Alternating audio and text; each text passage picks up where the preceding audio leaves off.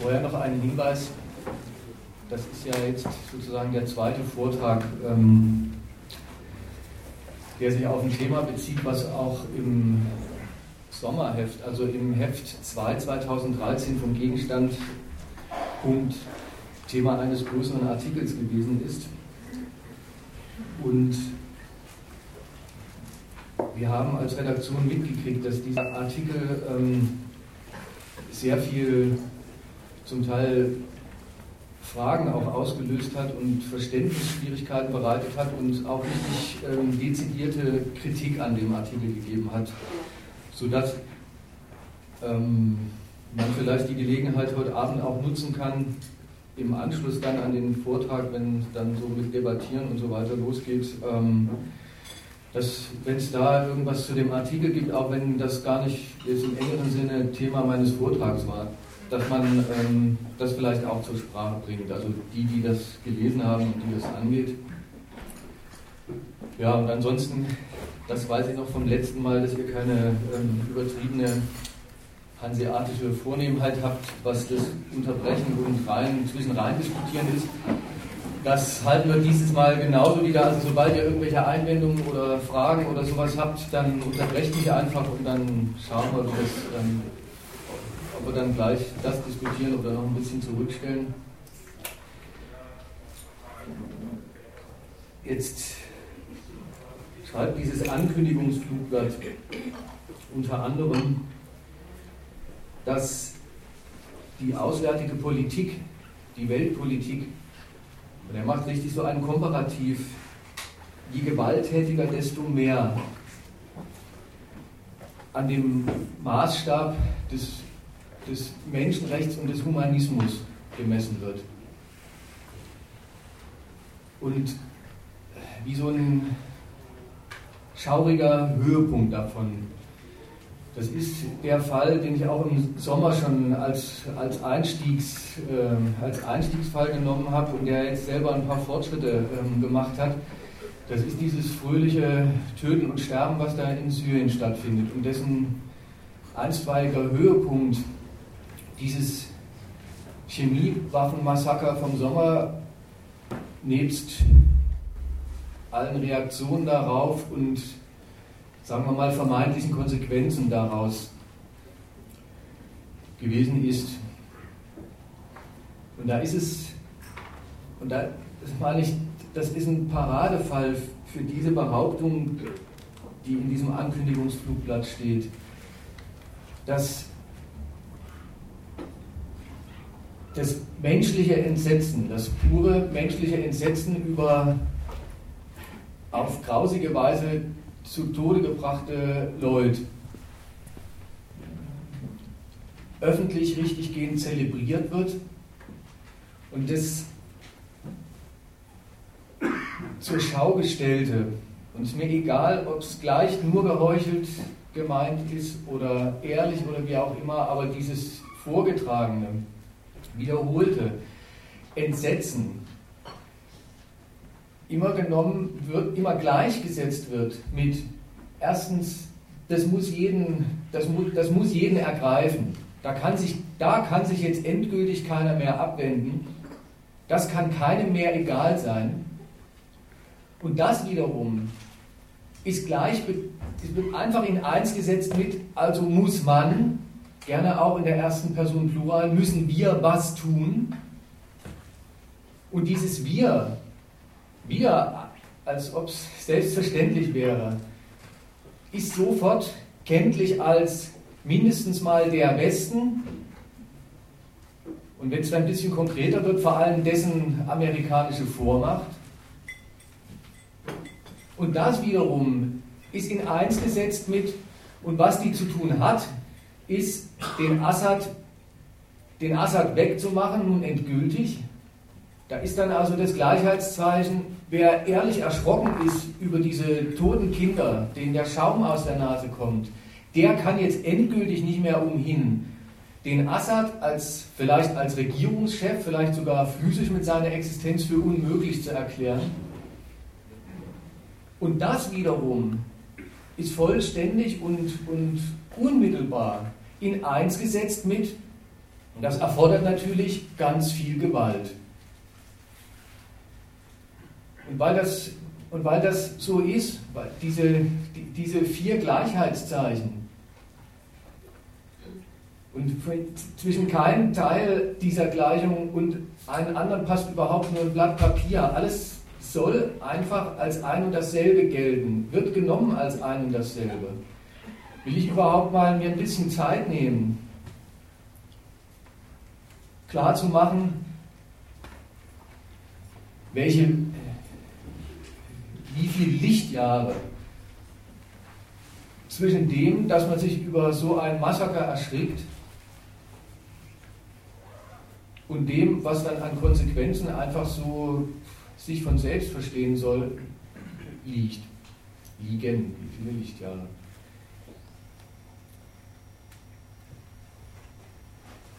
Das geht überhaupt mit dem, das geht überhaupt mit diesem, ich habe es gleich schon so despektierlich zelebrierten Entsetzen genannt. Das geht überhaupt schon damit los. Bei näherem Hinsehen muss man nämlich sagen, dass diese zur Schau gestellte, dass diese vorgetragene Fassungslosigkeit spätestens am Tag danach schon nicht mehr ganz ehrlich ist. Dass die, um es anders zu sagen, was sehr Ausgesuchtes hat.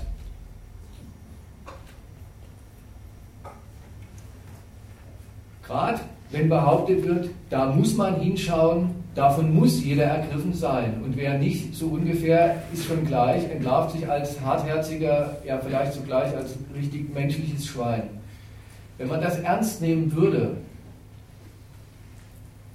dass man über diesen Ausschnitt, diesen von mir aus Höhepunkt und Exzess an Gewalt, dass man über den wirklich in ein heilloses Entsetzen fallen muss, dann muss man nach Lage der weltweiten Dinge eigentlich sagen, das ernst genommen, kennt man von, von Montag bis Sonntag, aus dem Heulen nicht mehr raus. Das gilt für jeden Einzelnen. Und das gilt, ich will ja gar, gar nicht einzelne Leute beschimpfen, das gilt, wenn das der Tenor einer Öffentlichkeit ist, für diese ja auch richtig professionelle Öffentlichkeit schon gleich. Er sagt sie, also einerseits soll man das für das Selbstverständlichste nehmen und das soll man so, das soll man denen abkaufen und man soll sich das antun, dass man, dass man in helles Entsetzen ausbrechen muss. Und dann guckt man fünf Minuten länger fern und wird, ach was weiß ich, womit behelligt. Vielleicht damit, äh, wie sich mit dem Mindestlohn Wahlkampf machen lässt oder mit irgendeinem Klatsch und Tratsch aus Promihausen oder, oder sonst irgendwas. Die Öffentlichkeit selbst in ihrer, in, in ihrer ja ähm, auch angesichts von dem Fall gar nicht suspendierten oder mal sistierten Buntheit, Buntheit der Themen, Buntheit der Stellungnahmen, die gibt selbst zu Protokoll, was das für ein Ausschnitt erstens der Welt ist und zweitens dessen, was sie über die Welt weiß und zu sagen weiß, aber bezogen auf den, auf den Ausschnitt, soll man, ihn dann, soll, man, soll man sich dann ganz von dem ergreifen lassen und das, wie sie ihn der Menschheit präsentiert, sozusagen das als moralische Pflicht nehmen, die Sache auch so, auch so zu nehmen.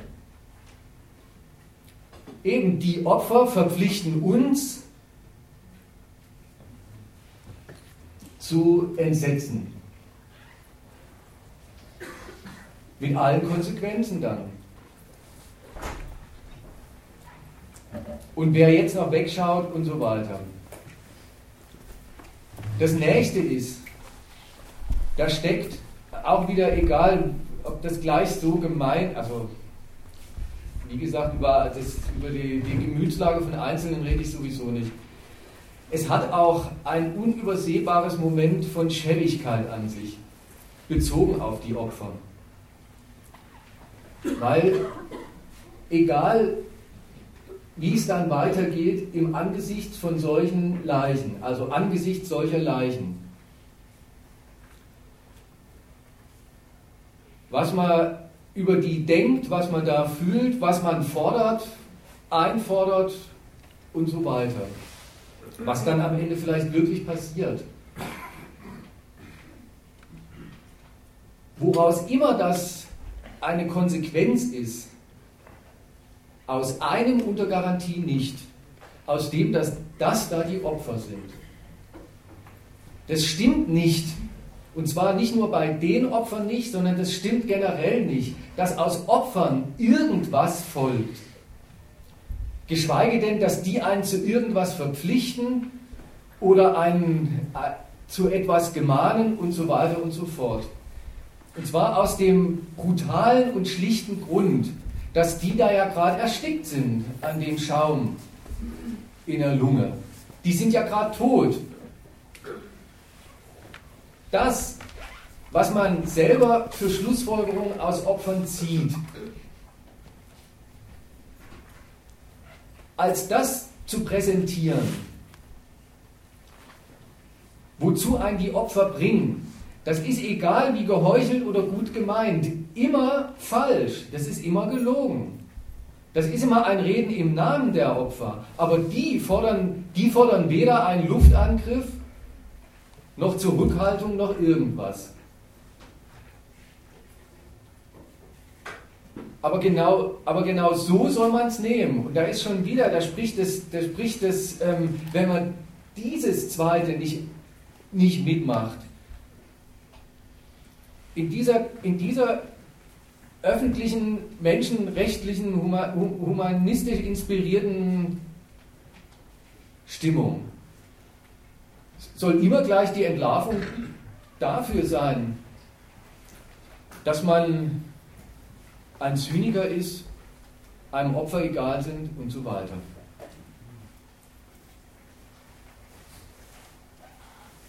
Weiter, nächstes Gleichheitszeichen. Die Opfer, die so beredt sind, obwohl sie tot sind, Die fordern, ja, was fordern sie? Nicht nur, dass wir uns entsetzen, sondern dass wir, die fordern die, die Gleichsetzung von sich nicht abwenden, heißt, dass wir eingreifen. Dass wir was tun. Und wer das eine empfindet, kann sich dem anderen nicht versagen. Und das ist schon wieder nach beiden Seiten sowas von geschwindelt.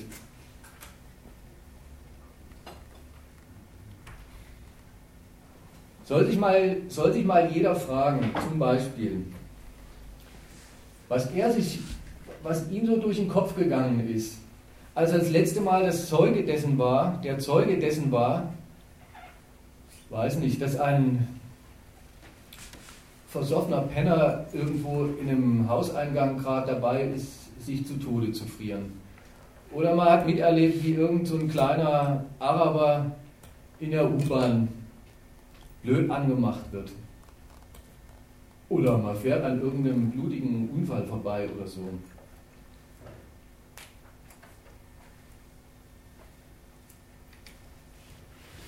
Jeder schwindelt, der sagt, ähm, er kennt nicht die Option, einfach so zu tun, als ob er nichts gesehen hätte und geht weiter mit schlechtem Gewissen von mir aus.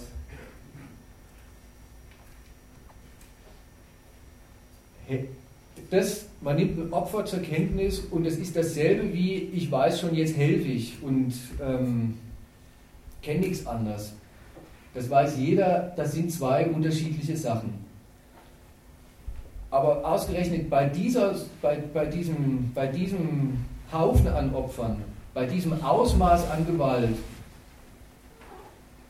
das soll, das, so, das in jeder Hinsicht so weit weg von einem ist, soll das zur Kenntnis nehmen der Opfer dasselbe sein wie sich dafür zuständig erklären. Und was heißt dann sich zuständig erklären? Das ist das, das ist dies, was ich vorhin gesagt habe, schon das große Wir. Schon wieder seltsam.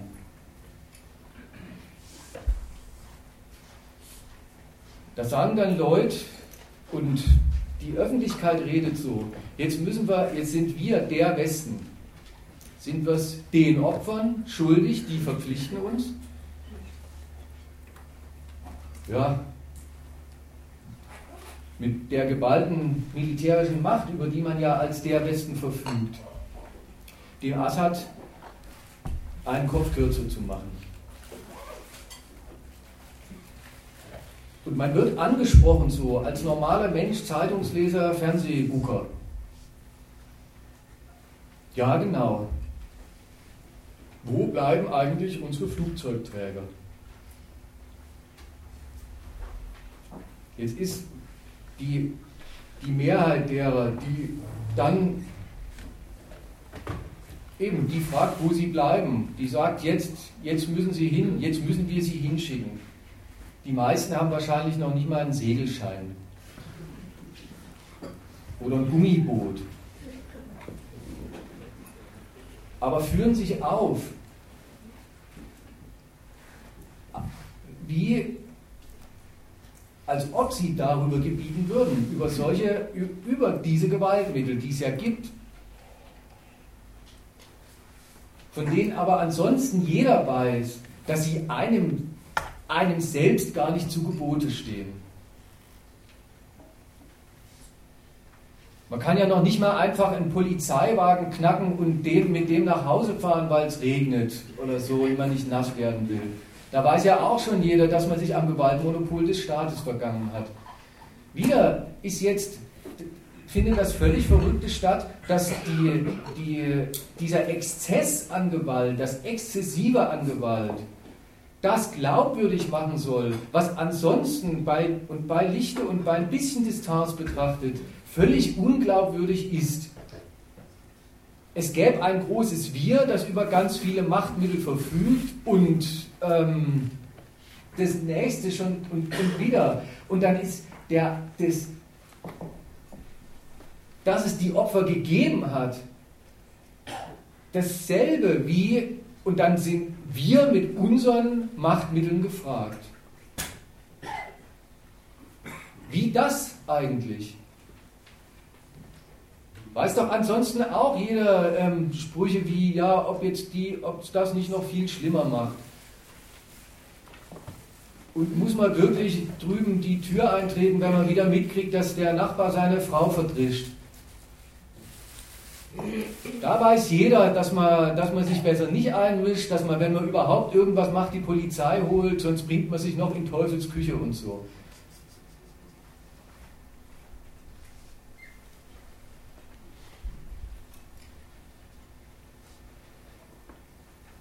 Merkt ihr also, nichts von dem ist schlüssig und logisch und vor allem nichts davon ist menschlich unmittelbar. Wenn eben dieses, wenn diese, in, diese selbstverständliche Ineinsetzung erfolgt der Anschauung von Opfern anderswo und dem, am Ende der Kette, der Gleichungskette oder der Kettengleichung. Assad muss weg, ist gleich Assad, wir müssen mit unserer Gewalt den Assad wegmachen.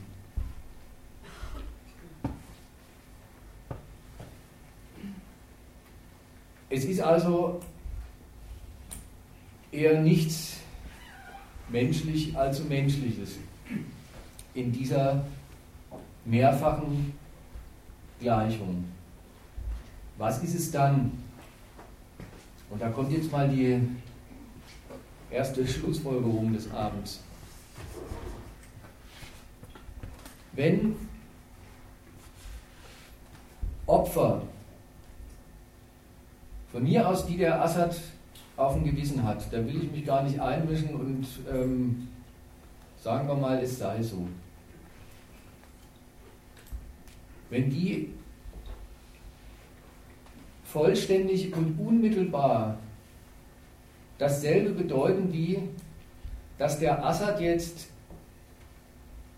politisch durch unsere Gewalt bewerkstelligt, ausgehaucht haben soll,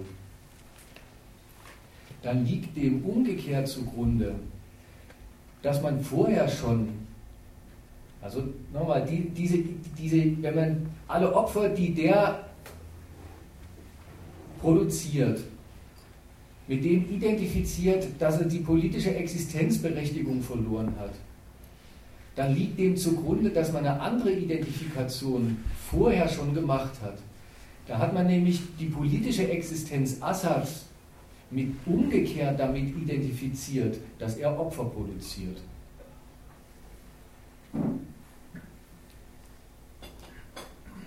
Diese Schlussfolgerung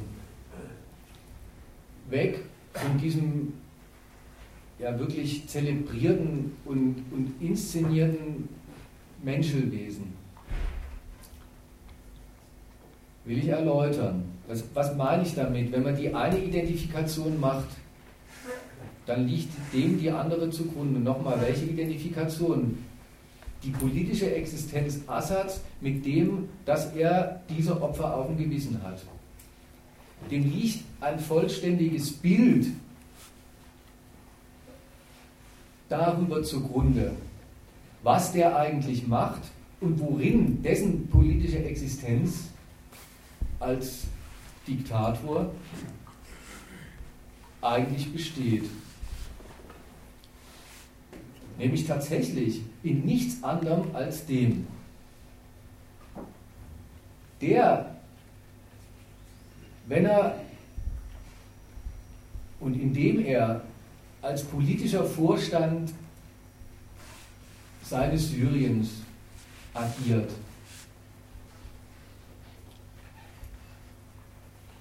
ist dadurch gekennzeichnet, dass er nicht nur ganz viel Gewalt ausübt, sondern dass überhaupt gar kein Zweck mehr, oder was heißt mehr, das mehr streiche dass gar kein Zweck, kein politischer Zweck für diese Gewalt erkennbar sein soll.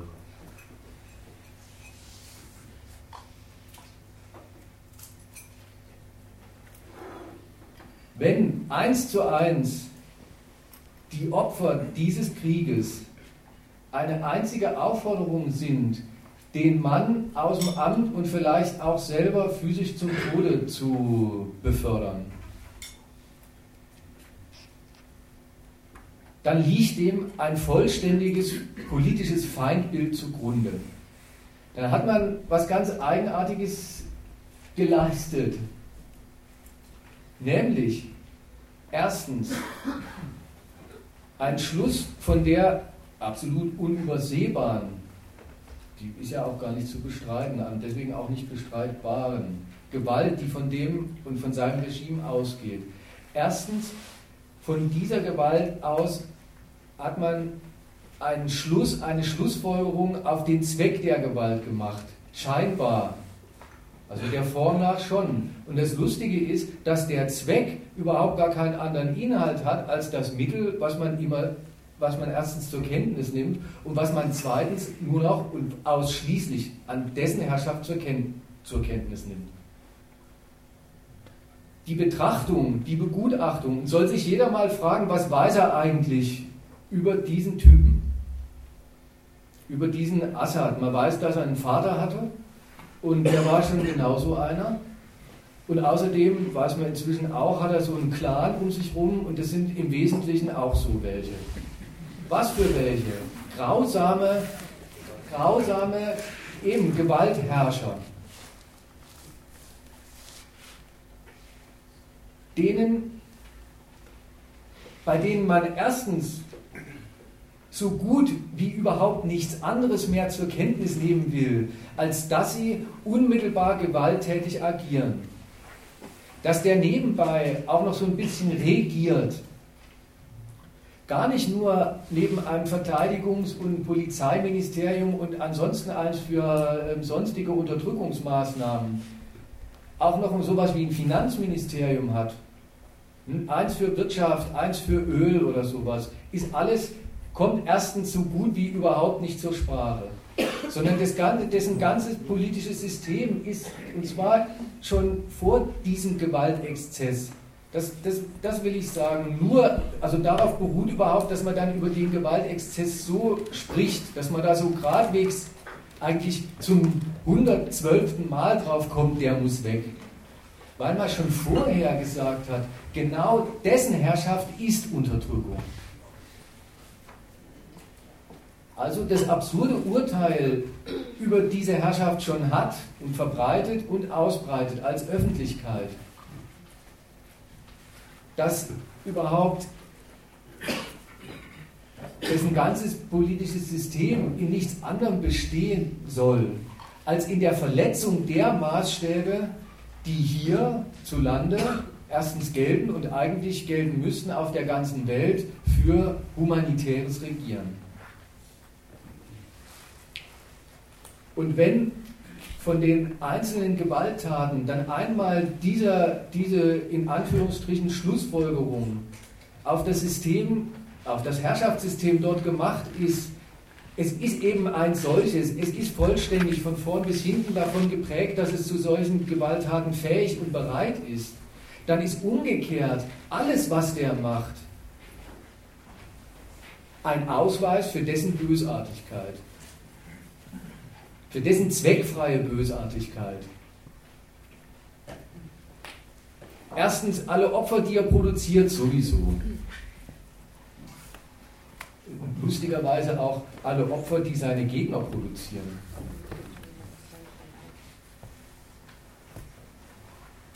Es ist ganz, ähm, man, man steht, man ist auf einem morschen Holzweg, so ungefähr. Wenn man meint, man könnte, man könnte jemanden, der so über den Assad redet, dem könnte man damit begegnen, dass man sagt, aber schau dir dessen Gegner an. Vor laufender Kamera, ist da noch, ähm, wie der vor laufender Kamera da das, den, den, diesem getöteten Regierungssoldaten das Herz aus der Brust geschnitten und aufgegessen hat was dann für, für leichte Irritationen gesorgt hat. Jedenfalls nicht einfach für fassungsloses Entsetzen und so weiter. Aber da ist klar, naja, ein Staat, der, ein Diktator, der erstens sein Volk so brutal unterdrückt, kein Wunder, dass das irgendwann gewalttätig wird und wenn der, sich, wenn der einfach sich jetzt schon im zweiten Jahr weigert ähm, abzutreten, wo wir doch schon seit zwei Jahren sagen, er hat abzutreten, dann muss man sich nicht wundern, wenn, ähm, dann auch, wenn das Volk auch radikalisiert wird und dann den falschen 50ern hinterherläuft, die wir auch nicht leiden können. Über so kleine, also wirklich nur winzig kleine ähm, argumentative Umwege geht einfach jeder Tote in Syrien auf dessen auf dessen Konto. Zweitens, also erstens, alle Opfer, die er produziert, sind ein Beweis dessen, dass er ein Opferproduzent ist. Alle, alle Opfer, die seine Gegner produzieren, dito. Drittens, was man dann über den zu sagen weiß, wenn mal wirklich nicht einfach nur Tod und Mord und Totschlag zu berichten ist, spricht schon wieder gar nicht für den, wenn man zum Beispiel, aber so sieht es dann auch aus, was berichtet wird. Zum Beispiel erfährt man dann, dass dessen Frau Asma mitten in den Bürgerkrieg nach Paris zum Shoppen fährt. Und, und liest das und denkt sich, was, also wirklich, welcher Vogel sitzt. Naja. Aber es ist ja, wie spannend ist die, sozusagen die Melodie, die Logik der Melodie, die dieser Vogel trällert. alles wird, zum, alles wird zur Bebilderung der, der, der apolitischen Bösartigkeit, von mir aus dann puren Absurdität einer Gewaltherrschaft um der Gewaltherrschaft willen. Und dann ist das, dass die Frau mitten in dem Krieg shoppen fährt, schon wieder erstens, wofür steht's? Das ist ja nicht schwer. Erstens dafür, was das auch für eine Zynikerin ist. Er hat gerade alle Hände damit voll zu tun, das ganze Volk umzubringen und sie, ähm, und sie, fährt, äh, ähm, sie fährt so lange ähm, sich vergnügt. Zweitens, es ist ja auch gleich sowas, und das ist, ähm, so geht es ja auch, das ist ja immer dann die andere Schlagseite auch von diesen, von diesen Auskennereien darüber, was er alles an, ähm, an Fehlbildung von seinem Vater geerbt hat. Die andere Seite ist ja dann, ja, da merkt man eine Familie oder einen Clan von mir aus mit zwei, drei Familien, gebraucht die ganze Gewalt bloß ja, eben dafür, um das Land äh, ähm, aus privaten Gründen auszubeuten. Also auch, auch da steht das, ähm, auch, auch da, also dieses, dieses, was der Spiegel einem da so vorerzählt hat, der ist ja richtig durch die Läden, ist er dieser Frau nachgestiegen. Steht dafür erstens Zynikerin und zweitens so ungefähr, jetzt weiß man, ähm, worum es in Syrien geht. Drei Dutzend Familienangehörige plündern ein Land aus für den privaten Luxus eben der Clanangehörigen.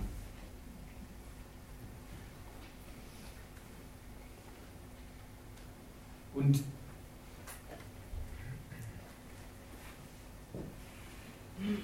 so belegt immer das eine das andere. Jedes Beispiel, also jeder Fakt, den man, den man dann, wenn das, wenn, wenn das Feindbild einmal so fertig ist, dann belegt jeder Fakt das, was man sowieso schon denkt. Und umgekehrt, das, was man sowieso schon denkt über, also was das Urteil über dieses Regime ist, apolitische Gewalt ist der Kompass erstens für das, was man an Beispielen findet und dann zweitens auch der ähm, absolut wasserfeste ähm, Interpretationsmaßstab. Dafür eben, wie man diese Beispiele zu nehmen hat.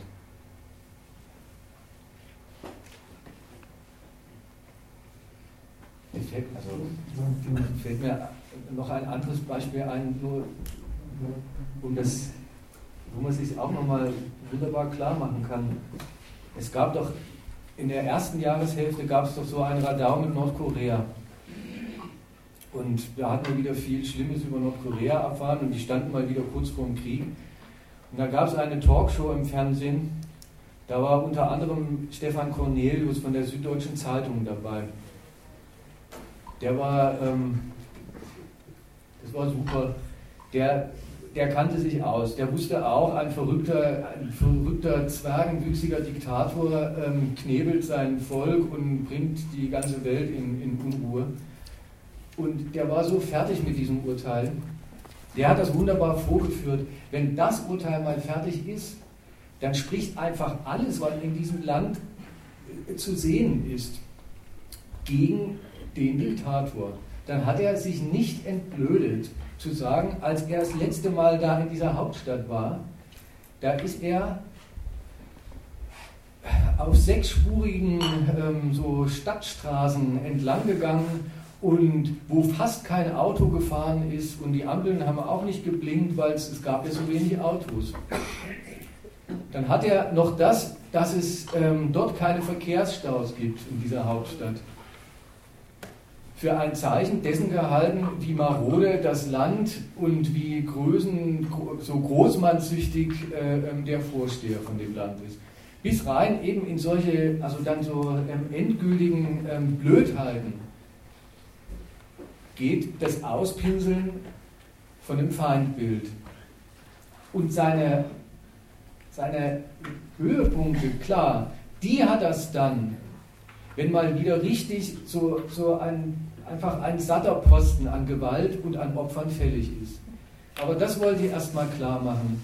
Diese, diese jedem Vertraute, und ich weiß nicht, von wie vielen hier erstmal auch geteilte oder auch nicht, gleich von mir aus verabscheute. Identifikation menschlichen Entsetzens über menschliche Opfer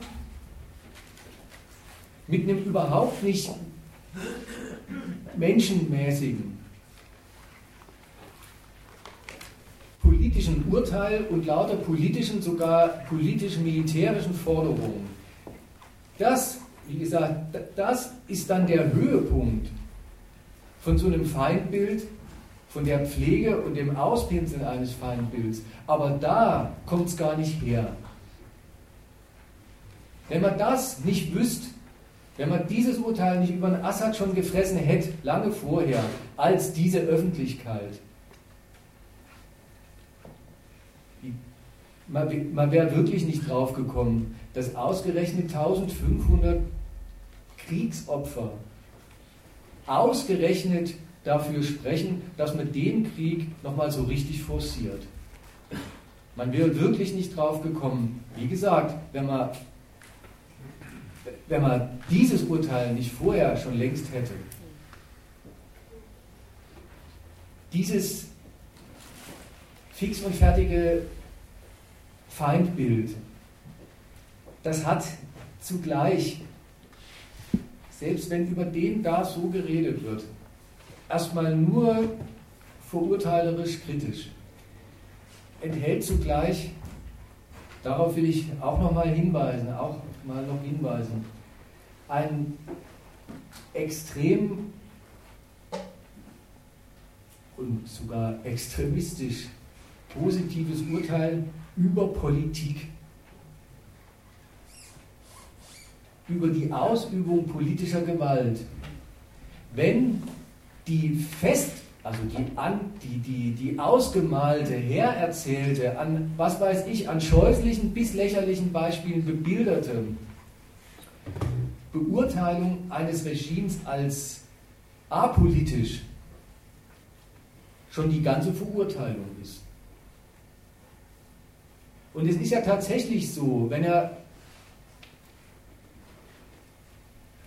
Debatten mal verfolgt, von mir aus zwischen, zwischen Assad-Gegnern und ja, vielleicht nicht gleich Assad-Befürwortern, aber vielleicht welchen, die dieser, die so einem strengen und äh, so einer stringenten, von mir aus auch der militärischen Feindschaft der gegen Assad von hier aus nicht so das Wort reden wollen.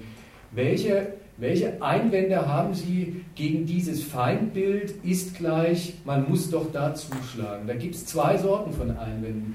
Die eine Sorte ist, das was ich sagte, aber die Gegner produzieren doch auch Opfer. Das ist auch, das ist nicht nur, weil, weil man, weil wenn das Feindbild einmal fertig ist, wie gesagt, man auch aus den Opfern dem immer wieder einen Strick drehen kann, sondern es ist für sich auch es ist für sich auch ungut, einer, einer Verurteilung entgegenzuhalten, entgegenzusetzen, dass die anderen aber auch ähm, schlimme Wichte wären. Das ist genauso unehrlich und dumm sowieso, weil das eine mit dem anderen, ähm, was hat es eigentlich miteinander zu tun? Die andere Sorte Entgegnung ist,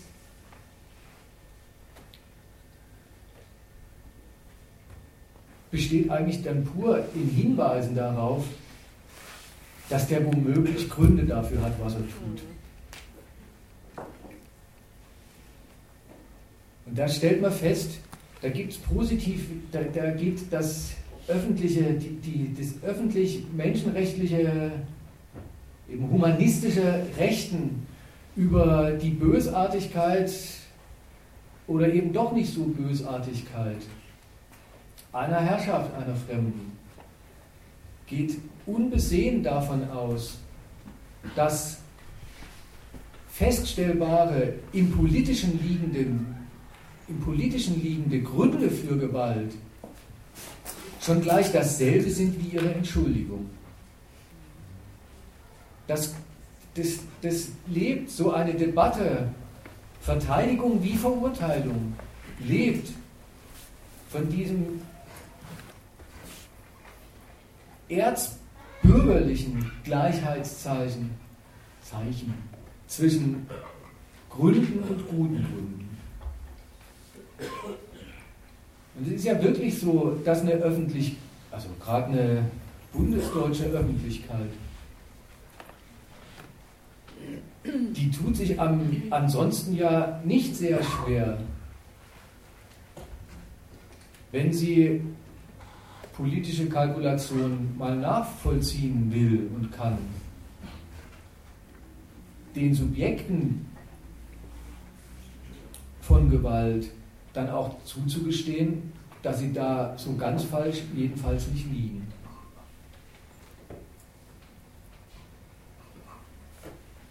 Wenn wir das mal, das ist dann gleich der nächste Punkt,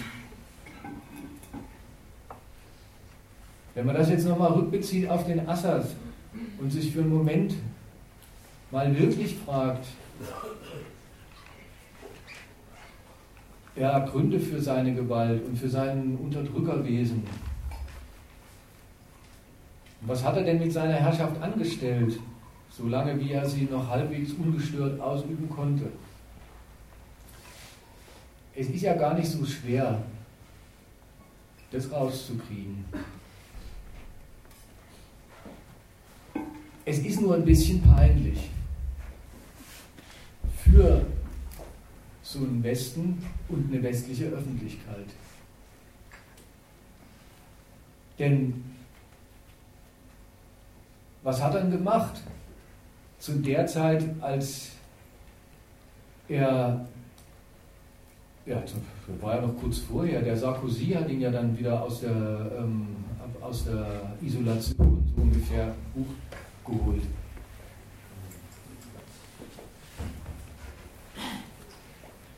Was hat er mit seinem Volk angestellt, das dann anscheinend so beschaffen war, also das, was er angestellt hat, dass das Volk gemeint hat, irgendwann will es das nicht mehr aushalten. Und ja, ein Aufstand ganz ohne, ähm, also das, diesen Volksaufstand gegen den Assad, den hat das Volk schon erstmal ganz von sich aus auch losgetreten. Ja, und was man erfährt zum Beispiel ist, ähm,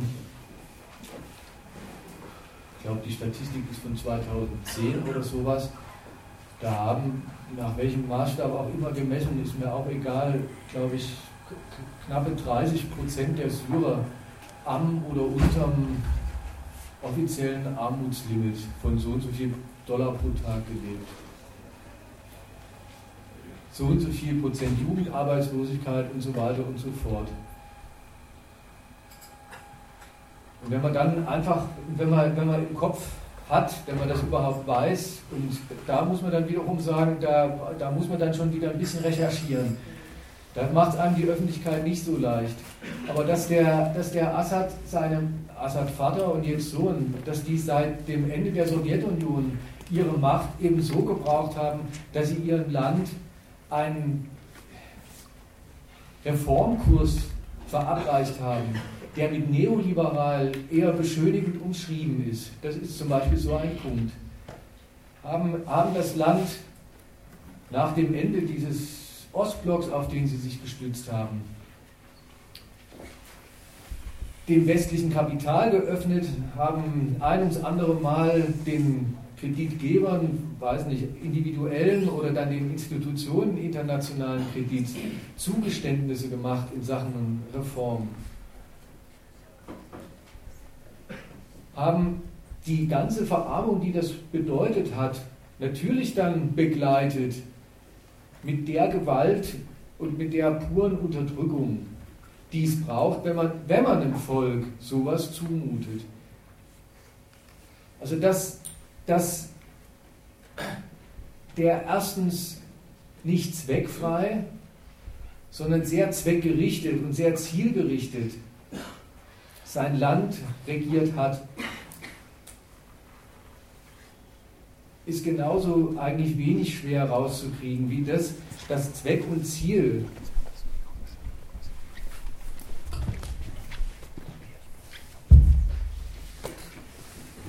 mal ganz generell darin bestanden haben, dem eigenen Land irgendeine Rolle in der vom Westen kontrollierten erstens Weltwirtschaft und zweitens darüber hinaus Weltordnung zu sichern.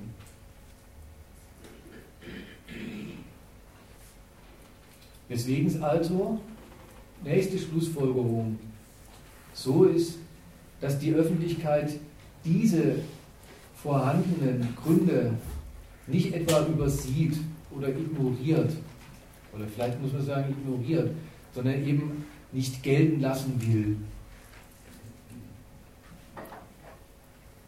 Politische Kalkulationen mögen Sie da nicht wahrnehmen, weil das, das Wie und Was dieser Kalkulation Ihnen, warum auch immer, nicht mehr passen. Nicht passen, nicht mehr passen.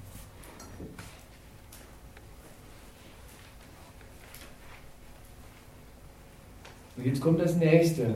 Also erstens, diesen, dieser Gleichheit von humanitärem Entsetzen und dem Ruf nach westlicher Gewalt liegt erstens ein ganzes, fertiges, fix und fertiges, zu dem Zeitpunkt schon lange fix und fertiges, politisches Feindbild zugrunde. Das zweitens, ganz viel Hochachtung eigentlich offenbart für Politik, mal so ganz allgemein.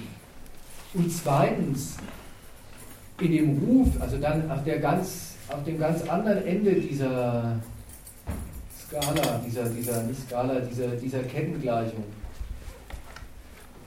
das Feindbild in Sachen Assad sich als ein gediegenes Freundbild, wenn man so will, bezogen auf die Politik der eigenen Nation sowieso und dann überhaupt auch des freien Westens von mir, von mir aus entlarvt.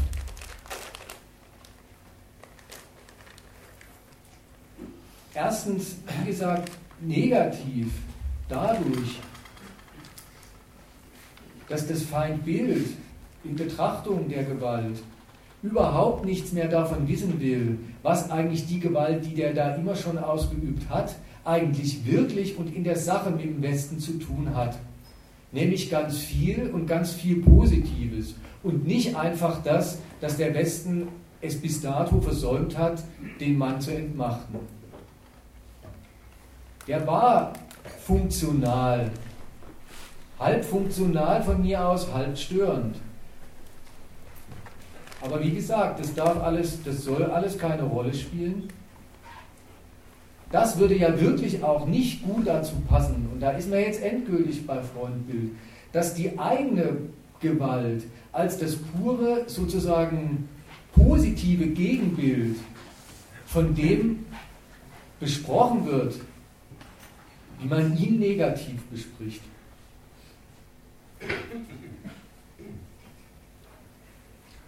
So wie man dem und in Betrachtung von dessen Amtsführung und von mir aus dann auch Kriegsführung überhaupt nur Grausamkeit entnehmen will, dem Assad, dessen Tun und dessen Treiben und überhaupt nur lauter schändliche, eben apolitische, zweckfreie Gewalt ihm nachzusagen, nachsagen zu können, meint. Das, was unser Zuschlagen gegen den zum moralischen Gebot macht. In dem Sinne und in dem Maße, eben spiegelbildlich, entpolitisiert man ja auch die Gewalt, nach der man ruft. Und da ist es, da wird es, da kann ich dieselben, da kann ich dieselben Fragen stellen und könnt jetzt wieder so gekünstelt mich wundern und sagen, hä, meint ihr das ernst? Die fünfte Flotte im, im, im Persischen Golf, zwei, zwei Flugzeugträger, eine ganze NATO-mäßige Umzingelung an der Grenze Syriens, ein, ein seit Jahrzehnten ausgerüsteter Frontstaat Israel und so weiter und so fort. Und das alles dafür, dass man, ähm, dass man dem Tu nicht gut dann ähm, die, ähm, an die Gurgel gehen kann bevor es endgültig zu spät ist oder wenigstens nachdem es zu spät war. Und ähm, diese Frage stellt das Flugblatt ja auch, also dieser, dieser, dieser Ankündigungs, dieses Ankündigungsblatt. Und dass man, ähm, dass man, ähm, dass man fröhlicherweise und, und ähm, dankbarerweise seine, seine moralische Vehemenz an eine Militärgewalt adressieren kann, die, ähm, bei der die moralische Güte, die man sich zuspricht, ungefähr so proportional ist ähm, mit der moralischen, mit, mit der militärischen Überlegenheit, die man anspricht. Mhm. Ist das jetzt bloß ein Zufall, für den man, weiß nicht, einen lieben Gott, einen Weltgeist oder sonst wie dankbar sein soll? Hat vielleicht das eine was mit dem anderen zu tun? Das, wie so ein Assad bisher vorgekommen ist, wofür man ihn gebrauchen konnte und das, was sich dann an westlicher Überlegenheit, unter anderem in militärischer Stärke, zeigt. Alles ist alles kein Thema. Wird am Ende noch nicht mal bestritten, womöglich. Es wird einfach für belanglos erklärt. Es wird einfach für belanglos erklärt und für belangvoll einzig nur noch das gelten gelassen, dass diese Gewalt total im Recht ist. Und wie gesagt, jeder Hinweis auf dieses total im Recht, was hat es denn eigentlich? Hat es vielleicht was mit dem zu tun, dass es total überlegen ist als Gewalt? Einfach beiseite geschoben. So quatscht man die Politik an, so versieht man sie mit einem moralischen Auftrag. Und wie gesagt, womöglich sogar verbunden mit einem Realismus, naja, für was anderes ist sie schon auch noch gut. Unsere militärische Stärke kommt nicht einfach von unserer moralischen Güte. Aber das soll jetzt mal nicht gelten. Insofern also ein, ist das Anrufen der eigenen Gewalt. Aber also man, man kann gar nicht ja, es ist, es ist einfach, es ist einfach das, es ist das Komplementäre zu dem, dass man dessen Gewalt moralisch verurteilt. Auf beiden Seiten nichts Politisches mehr gelten lassen will.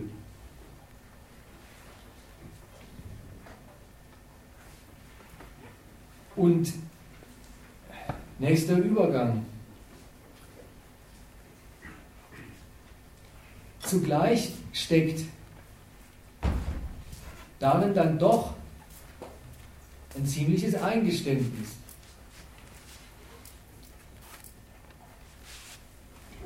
Das ist man sich ja immerhin und immer schuldig, dass man die eigene Politik anruft und aufruft und auffordert, jetzt endlich zu handeln. Es ist auch wenn es überhaupt nicht so genommen wird. Und vielleicht wird es ja manchmal so genommen. Jedenfalls, es ist enthalten, das lässt sich dem entnehmen, ein Eingeständnis, dann eben doch, dass die eigenen moralischen Rechtssprüche, die eigenen moralischen B- und hier eben vor allem Verurteilungen so eines fremden Regimes, die sich ich erinnere nochmal an den Ausgangspunkt, die, die daherkommen und sich ganz menschlich und humanistisch geben, dass die dann eben doch bloß so viel wert sind, wie militärische, wie echte militärische Gewalt sich dahinter stellt.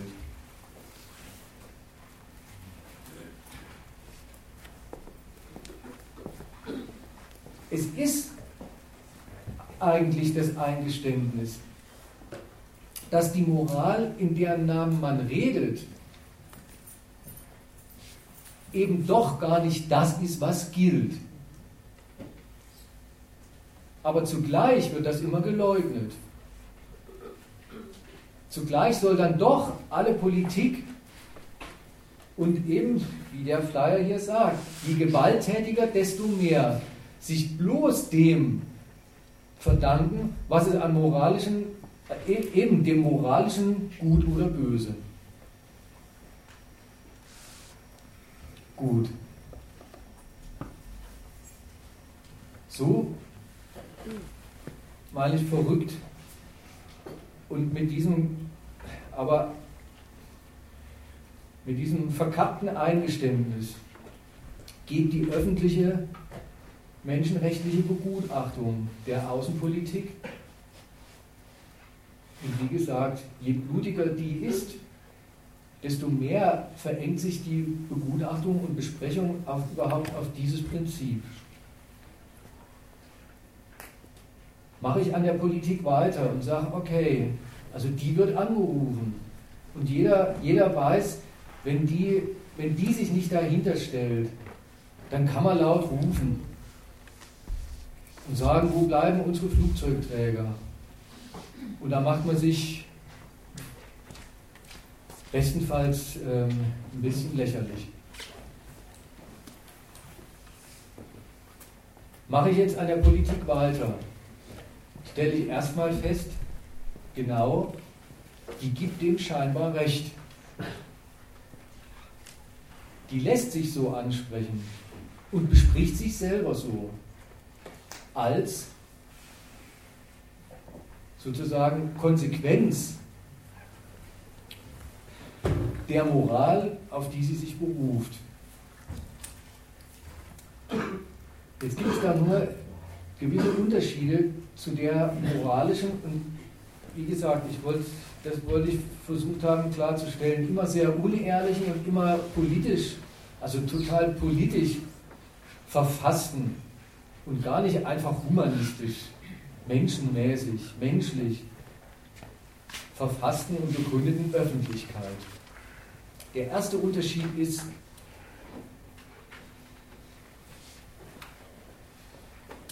ach zum Beispiel als Obama gesagt hat, wisst ihr was passiert ist, als Obama gesagt hat, genau, Flugzeugträger, unsere Flugzeugträger. Oder jetzt ist ein Militärschlag fällig.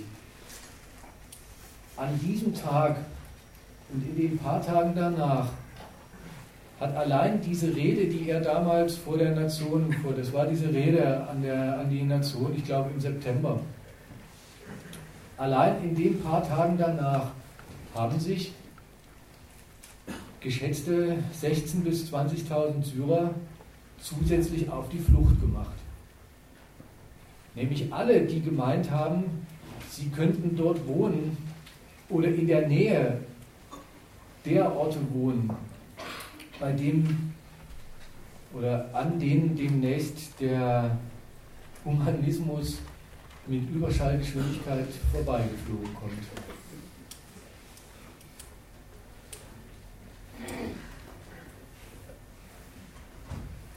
Das ist mal der erste, schon von, von, von denen her, von den, von den potenziellen Opfern her, sehr, sehr ernst genommene Unterschied einer öffentlichen Hetze und eines politischen Statements, obwohl beide total menschenrechtlich und humanitär daherkommen.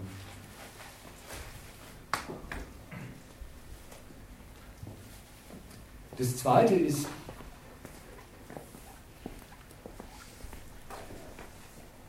die Politik, so sehr sie sagt, wir handeln im Namen der Opfer, die lässt ja umgekehrt überhaupt keinen Zweifel, dass das nicht der Auftakt zu einer Verpflichtung ist, sondern dass sie, so sehr sie sich einerseits darauf beruft, sich dann andererseits doch total frei dazu stellt. Wie frei Das kann man an dem Beispiel sehen, dass neulich noch vor ein paar Wochen, eben im August bis in den September rein, man Politik so sprechen sollte, jetzt sind wir uns, also wir Amerikaner oder wir uns, der Westen, einen Militärschlag schuldig gegen den Assad. Seit neuestem sprechen dieselben Opfer eine ganz andere Sprache oder man hat dann doch noch mal genauer hingehört. Jedenfalls stehen jetzt dieselben Opfer dafür, dass es erstmal darauf ankommt, die Chemie zu beseitigen. Und dass der Assad zurücktritt, das muss jetzt, das muss in den Hintergrund treten. Jetzt gibt es Wichtigeres. Das Prinzip davon hat neulich mal der de gesagt, was war das für ein Krieg? Das war der Mali-Krieg, genau. Man kommt ja fast schon durcheinander.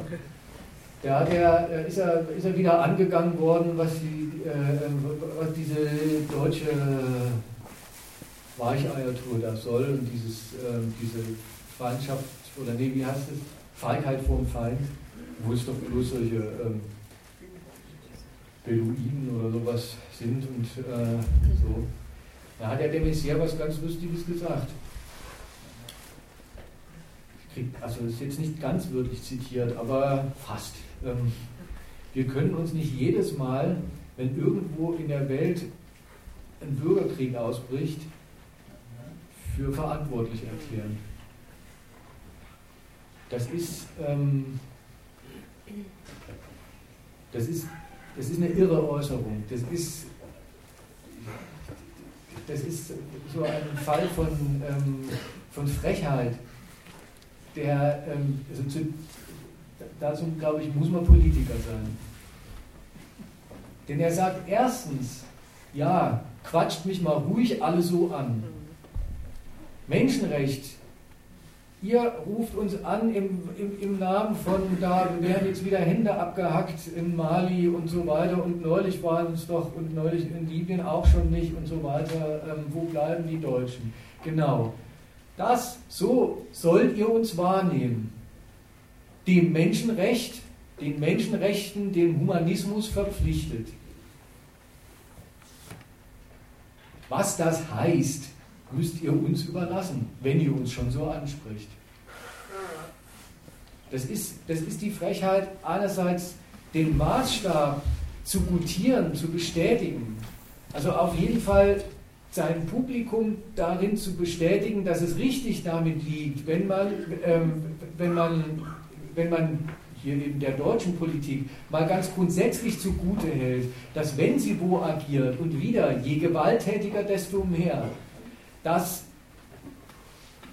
umso mehr und am Ende ausschließlich und letztlich im Namen des Höheren, Guten, Wahren und Schönen tut. Und zugleich wehrt er alles ab, was in die Richtung geht, und dann muss er sich aber auch auf was ganz Bestimmtes daraus verpflichten lassen. Also auf ganz bestimmte Konsequenzen daraus verpflichten lassen. Ja, der Maßstab soll gelten. Das Menschliche und Menschenrechtliche, das ist der Grund für unsere Politik. Aber nicht der bestimmte Grund für eine bestimmte Politik.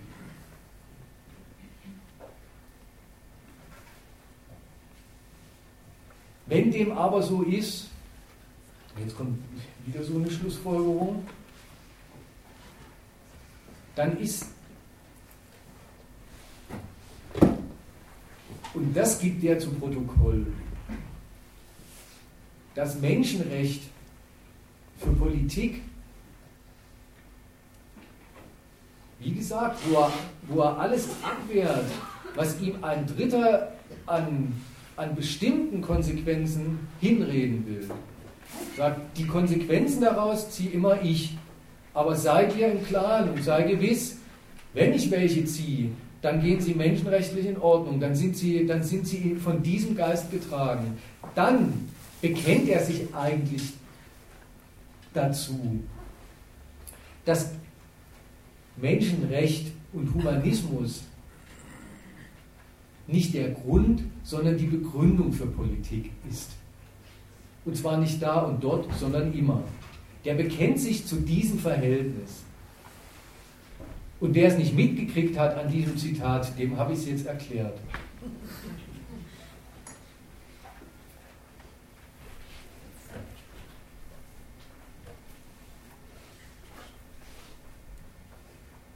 Gut. für was für eine Politik? Was ist das? Wenn Politik sich aufs Menschenrecht beruft. Was es nicht ist, habe ich eben versucht, lang und breit zu erklären. Einerseits ist es der Wahn einer, einer, einer politisch fix und fertig voreingenommenen Öffentlichkeit, der sich in diese Sorte humanistischer Feind- und Freundbildpflege kleidet und sich darin austut. Das andere, die Politik nimmt es auf, sagt, grüß Gott, ja genau, wir sagen, was daraus folgt.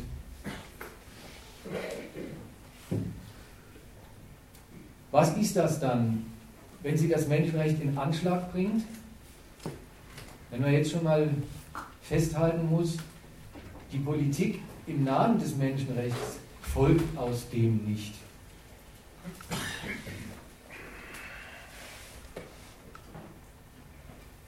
Dann ist erstmal, dann muss man also dieses negative Urteil vielleicht einfach erstmal umdrehen und sagen, aha, dann ist genau das Umgekehrte dann auch politisch der Fall. Wenn also nicht, wie gesagt, der Obama nicht einfach sich so an, dass er angequatscht wird öffentlich und sich so ansprechen lässt, das eine. Dass er selber sich so aufstellt, ist das andere. Und er adressiert damit nicht einfach seine Öffentlichkeit und tritt in einen, in einen äh, menschenrechtlichen Diskurs mit der, sondern, wie gesagt, die Syrer ähm, ungefragt haben sie ihre Schlussfolgerungen daraus gezogen denen war sofort klar, das bedeutet jetzt was.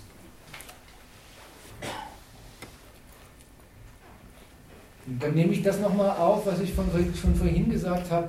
Jeder weiß, jeder weiß, ob er es zugeben mag dann oder nicht. Menschenrechtliche Sprüche, die sind so viel wert, wie sich Politik dahinter stellt.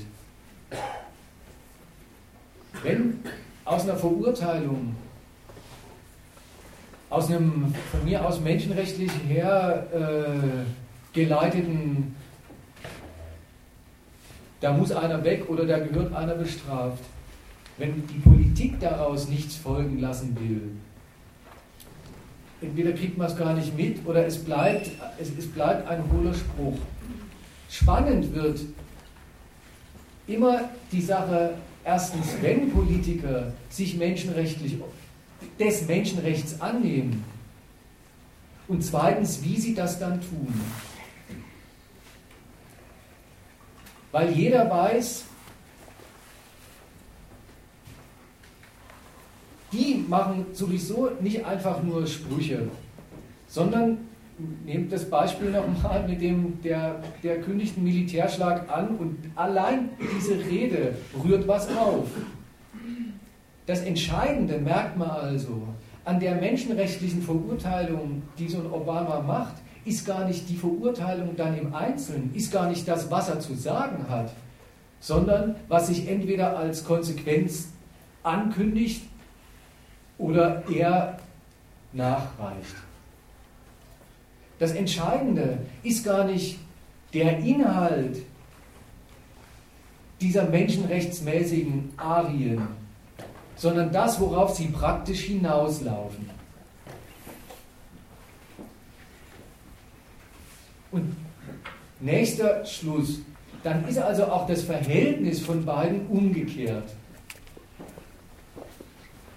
Wenn jedem klar ist, so, also in einer Abwandlung von Brecht, je lauter ein Politiker übers Menschenrecht redet, desto tiefer sollte der Bunker sein, in dem man sich verkriecht.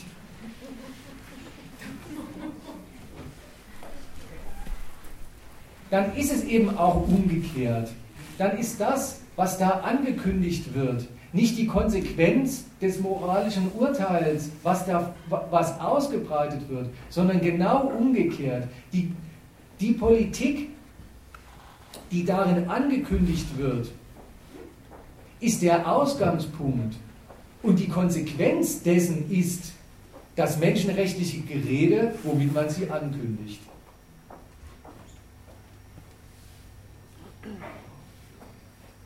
Das und wie und wie sehr Politiker im Namen des Menschenrechts reden, wie gesagt, es ist umgekehrt, das verdankt sich dem, was sie vorhaben. Und was dann immer so präsentiert wird, als das ist eine Konsequenz aus dem, was wir dann an menschenrechtsmäßigen Sprüchen machen. Das wollte ich hergeleiert haben aus, aus dem, dass eigentlich, dass jeder weiß, dass die Gleichung eben dann doch in die andere Richtung sich liest. Die Syrer wissen das, die einfachen Leute, die bloß die Betroffenen sind. Die Politiker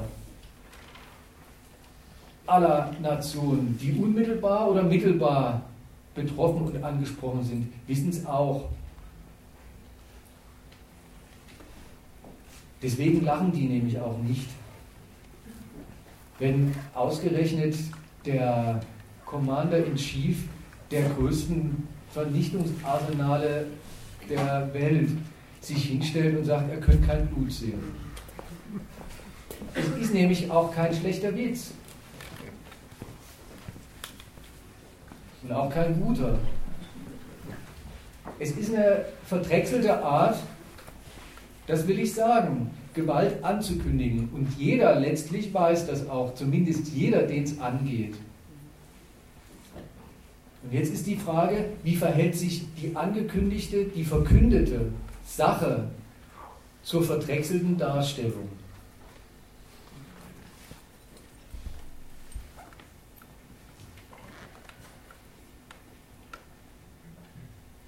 Und das ist, glaube ich, dann endgültig nicht mehr das Schwerste. Erstens, wenn sich ein Staatsmann hinstellt und sagt, da, dort, da findet was statt, das uns nicht gefällt, beziehungsweise nicht, das, er sagt ja gar nicht, das gefällt uns nicht, sondern das widerspricht dem Menschenrecht. Dann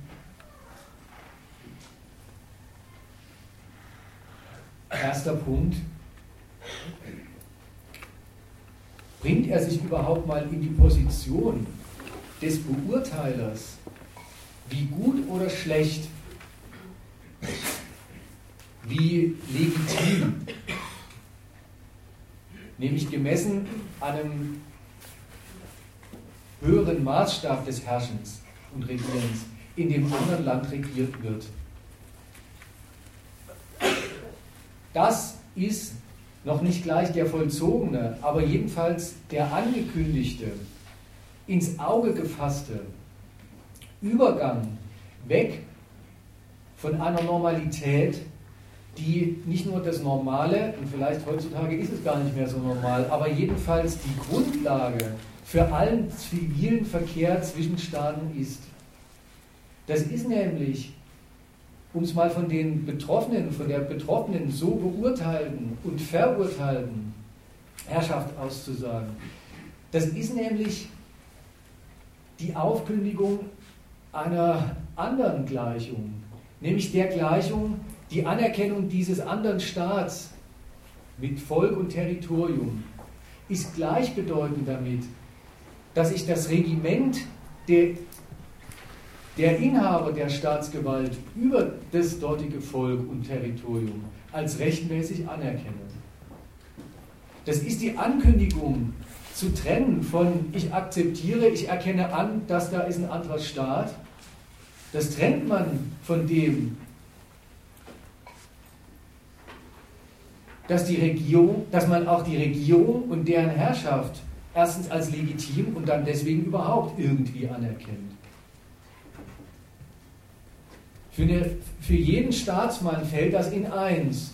Der beansprucht die Anerkennung des Staats als die Anerkennung, die er gefällt, die, die, die ihm zu zollen ist als Staatsvorstand. Genau das wird gezielt mindestens mal in Frage gestellt. Wenn sich einer hinstellt und sagt, diese Sorte Gewaltgebrauch nach innen geht nicht mehr in Ordnung. Das ist schon mal überhaupt, bevor noch irgendeine andere Konsequenz folgt, das ist schon mal für sich der wirkliche politische Gehalt von solchen menschenrechtlichen Sprüchen, wenn sie nicht von der durchgeknallten Öffentlichkeit kommen, sondern von einem Staatsmann.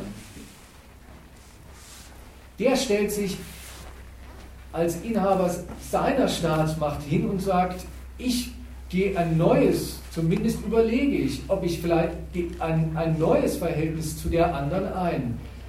Nämlich eins, bei der ein Verhältnis, bei der diese bis dato geltende Grundlage so einfach zumindest nicht mehr gelten soll. Der macht sich damit, zweiter Punkt, also zum Richter über die andere Gewalt. Das ist kein Einspruch von gleich zu gleich, sondern gerade, das, das ist das Passende, oder so passt das, im Namen des Menschenrechts eine andere Gewalt zu verurteilen, ist nicht nur das, ich kündige dir womöglich demnächst die Anerkennung, sondern ich kündige sie dir von einer von mir beanspruchten höheren Warte aus. Ich mache mich hier zum Sprecher, zum Anwalt und zum Richter im Namen eines höheren Rechts, was für uns beide gilt und was du auf jeden Fall, auf jeden Fall schon mal verletzt hast. Das ist also die Ankündigung oder die, der Anspruch, dass man das, dass man den Gewaltgebrauch der anderen Seite unter den, unter den eigenen, also unter den rechtlichen Vorbehalt stellt, von dem man sagt, es ist ein höheres Recht, aber indem man sagt, man, also der Staat, der so redet, indem er sagt, er tritt im Namen dieses Rechts auf, macht er sich zu dieser höheren Instanz in, dessen, in deren Namen er spricht. Deswegen ist es, und jetzt hat es ein paar Weiterungen, und die sind, glaube ich, alle, ähm, die, die ergeben sich fast wie von selbst. Deswegen ist es zugleich viel mehr als ein bilaterales Verhältnis. Gerade wenn ein Staat so redet und sagt, der hat einer sich an den Maßstäben des Menschenrechts, die doch für uns alle gelten und für die ich mich jetzt mal zur Richtinstanz mache, vergangen, dann fordert der Anerkennung als diese Richtsinstanz, Richtinstanz, gar nicht nur und vielleicht noch nicht mal in erster Linie, das kommt dann immer schwer drauf an, von dem Staat, über den er so urteilt, sondern mindestens mal auch von allen anderen Staaten gleich mit.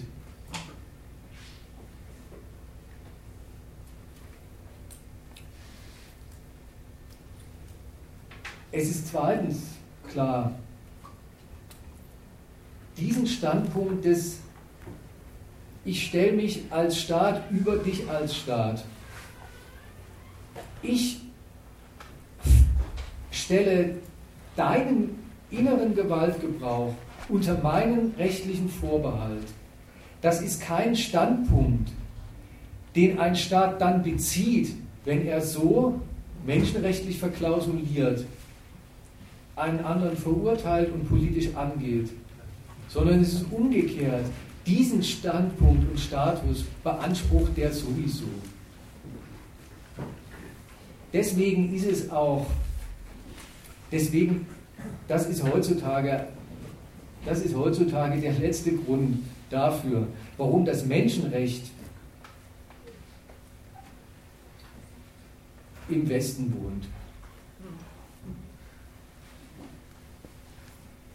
Das gehört dem Westen.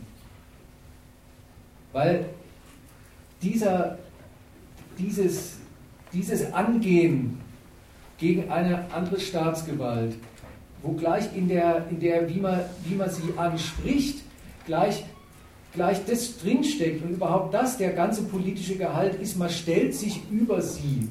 Man begegnet ihr eben gerade nicht von gleich zu gleich. Das macht sich, das blamiert sich. So kann man es negativ ausdrücken. Oder das kriegt dann überhaupt seine richtige Wucht und das passt dann dazu, dass man als Staat tatsächlich in der Lage ist, diesen Anspruch einer Souveränität über der anderen Souveränität, dem Anspruch, was materiell zur Seite zu stellen. Das ist, das passt zum Westen, weil der Westen tatsächlich als Bündnis, sagen wir mal als NATO und in Form seiner Supermacht schon als einzelner Staat, das tatsächlich beansprucht, ganz unmenschenrechtlich, wenn man so will, alle anderen Souveränitäten auf der Welt unter den Vorbehalt zu stellen, passt einem selbst das, wie die ihren Laden regieren. Dieser Anspruch, ob der sich jedes Mal, ob der jedes Mal in die, in die totale Offensive geht, ob der sich überhaupt so schlicht und total überhaupt immer verwirklichen lässt, sei dahingestellt. Aber dieser Anspruch ist der eben westlicher Weltmächte und dann passt zu denen auch dieser Auftritt gegenüber allen anderen Souveränen im Namen eines höheren, über allen stehenden Rechts, Kanons des guten Regierens.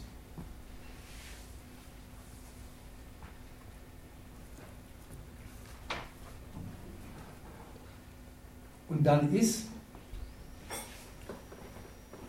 das ist der letzte Punkt, meine ich die nächste und letzte Schlussfolgerung, wenn man sich fragt, wie kommen die denn dazu, zu diesen menschenrechtlichen Verurteilungen? Was ist denn, was ist denn eigentlich die Unzufriedenheit, die sie darin aussprechen? Da muss man auch ganz in dem Sinne, wie ich jetzt, wie ich jetzt diesen Standpunkt versucht habe zu charakterisieren, sagen, dann betrifft die Unzufriedenheit mit dem anderen Staat gar nicht das eine oder andere Interesse, was man an ihn richtet, er aber verweigert. Sondern dann ist die, die, die wirkliche politische Unzufriedenheit mit dem anderen Staat tatsächlich schon so weit gediehen, dass man diesen generellen Standpunkt und Anspruch auf Botmäßigkeit an der anderen Seite vermisst. Und hier auch wieder ganz im Sinne dieses Komparativs, je mehr, desto mehr. Je härter die menschenrechtlichen Verurteilungen werden, desto mehr drücken sie aus, wie generell die Unzufriedenheit mit dem anderen Staat ist. Also wie sehr man am anderen Staat den Willen vermisst, sich den sich die Setzung durch die eigene Seite erstens gar nicht einfach nur anzubequemen, sondern die selbst als die Voraussetzung, wenn man so will, als den Rahmen des eigenen Souveränitätsgebrauchs zu, anzuerkennen. Also wie sehr der andere Staat anerkennt, dass man die eigenen Interessen an dem gar nicht als Interessen anmeldet und verfolgt, sondern ihm als Rechte vorsemmelt, die der gefälligst zu akzeptieren hat. Wie sehr der das akzeptiert, diesen, diesen Rechtsanspruch und den Anspruch nochmal ein bisschen genereller als eine Gewalt, die überhaupt diesen Respekt verdient, das wird im Menschenrecht verhandelt. Und das ganz aktuelle Beispiel dafür, das kommt mir so, also so, so denke ich mir das, dass man das daran erkennen kann, das ist dieser Wahnsinn, der im Moment mit der Ukraine abläuft. Da wird man, ich weiß nicht seit wann behelligt dass die prominenteste Patientin der Ukraine Frau Timoschenko ist. Julia hat Rücken. Und jetzt haben sie da diesen, diesen Chiropraktiker Dr. Klitschko eingeflogen. Und da erfährt man, auch so nebenbei, dann, dann ist, dann ist äh, äh, unsere Julia irgendwie ist schon gleich gar nicht mehr so wichtig, sondern dann erfährt man, oder ja, wo, was eigentlich an dieser Ukraine das Störende ist. Also, also ist jetzt, müsst ihr mal sagen, ob euch das einleuchtet oder was Besseres einfällt, aber schaut mal, dass jetzt die kündigt das Assoziationsabkommen oder unterzeichnet es gar nicht. Mit der Begründung, sie hat einen Vorteil, wenn sie sich stattdessen auf Russland einlässt. Und was ist die Empörung? Und was folgt aus ihr und was folgt aus ihr nicht? Aus ihr ist erstmal nicht gefolgt, ja dann, wenn das hier, das, wenn, wenn, wenn das die Sitten auf dieser Sorte weltpolitischen Basar sind, dann machen wir ein Gegenangebot. Ein, ein, ein, ein verbessertes, ein nachgebessertes Angebot war erstmal nicht im Programm für den Janukowitsch. Und dann, dann, merkt man, da ist das assoziiert, was da die, was die EU beansprucht. Die beansprucht gar nicht ihr Verhältnis zur, zur Ukraine. Das soll die Ukraine nehmen als gemessen an ihrem Interesse geht das in Ordnung. Sie hat was zu bieten und es ist auch zu unserem Vorteil und irgendwie so. Sondern, sondern das Verbrechen von dem Mann oder seiner Regierung war, dass er, dass er gemeint hat, EU-Anbindung wäre sowas wie ein alternatives Angebot, was man je nach Interessenlage und anderen Alternativen annehmen oder ausschlagen kann.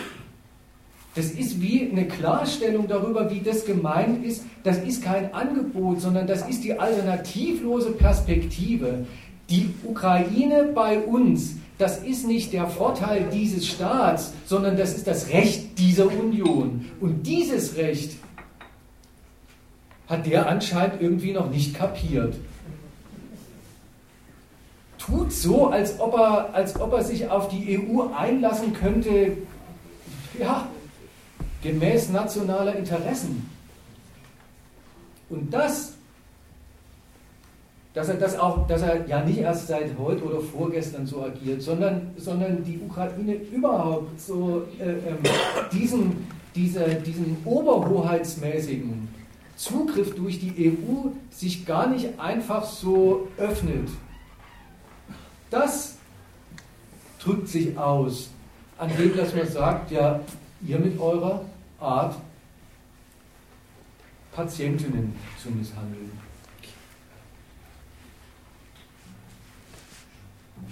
Mach erst mal Schluss und dann müsst ihr spätestens jetzt diskutieren anfangen.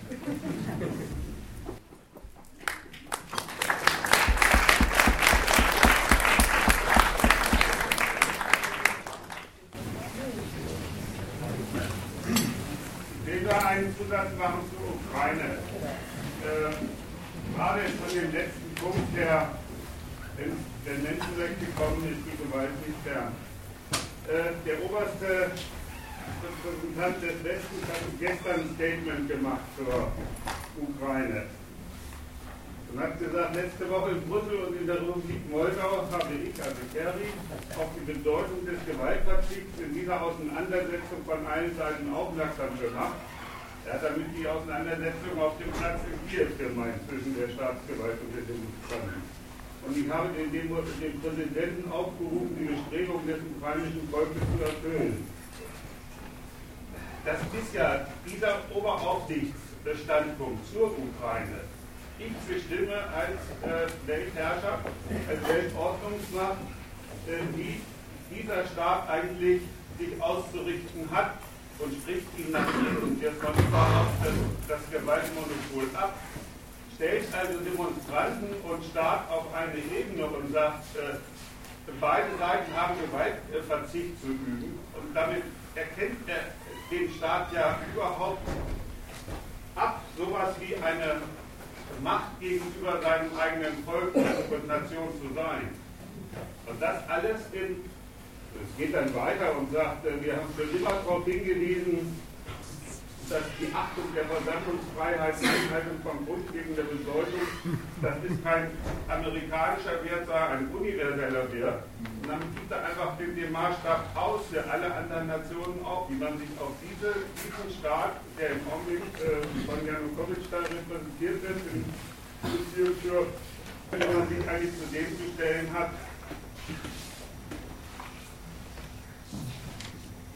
Da merkt man auch, die Patientin taucht da tatsächlich nicht mehr.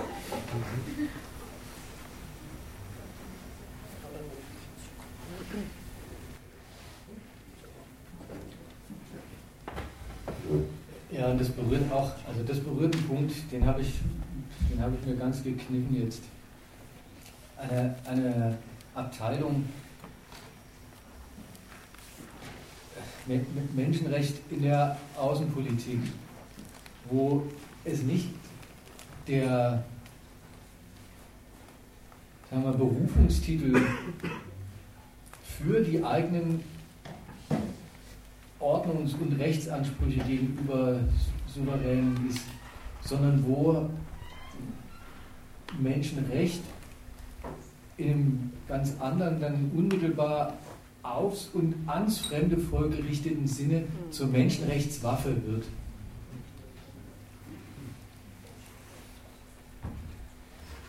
Also das, das ähm, eben das mit dem Vermitteln zum Beispiel oder ähm, hingehen und dann als, als Westerwelle sich mal eben unter die Demonstranten mischen. Das denkt man sich ja, da müsste er eigentlich nicht bis in die Ukraine fahren, wenn er mal ein bisschen Demoluft schnuppern will. Aber eben doch, weil er, weil, weil das richtig, da, da, da hat, wir machen Menschenrecht, wir machen Politik im Namen und mit Menschenrecht. Richtig noch die Seite, weil da wird es ein Stück Hand anlegen, also praktisches Handanlegen an die Verfassung im Sinne von die, die politische Verfasstheit des anderen Staats. Da ist mit dem, dass man das Volk dort nach Kräften daran erinnert, was es für Rechte hat, und dass es seine Herrschaft, äh, ähm, dass es endlich mal feststellen soll, wie wenig es zu seiner Herrschaft oder eigentlich umgekehrt die Herrschaft zu ihm passt da ist das richtig das praktische Mittel, den anderen Staat ein Stück weit zu untergraben. Die Stabilität.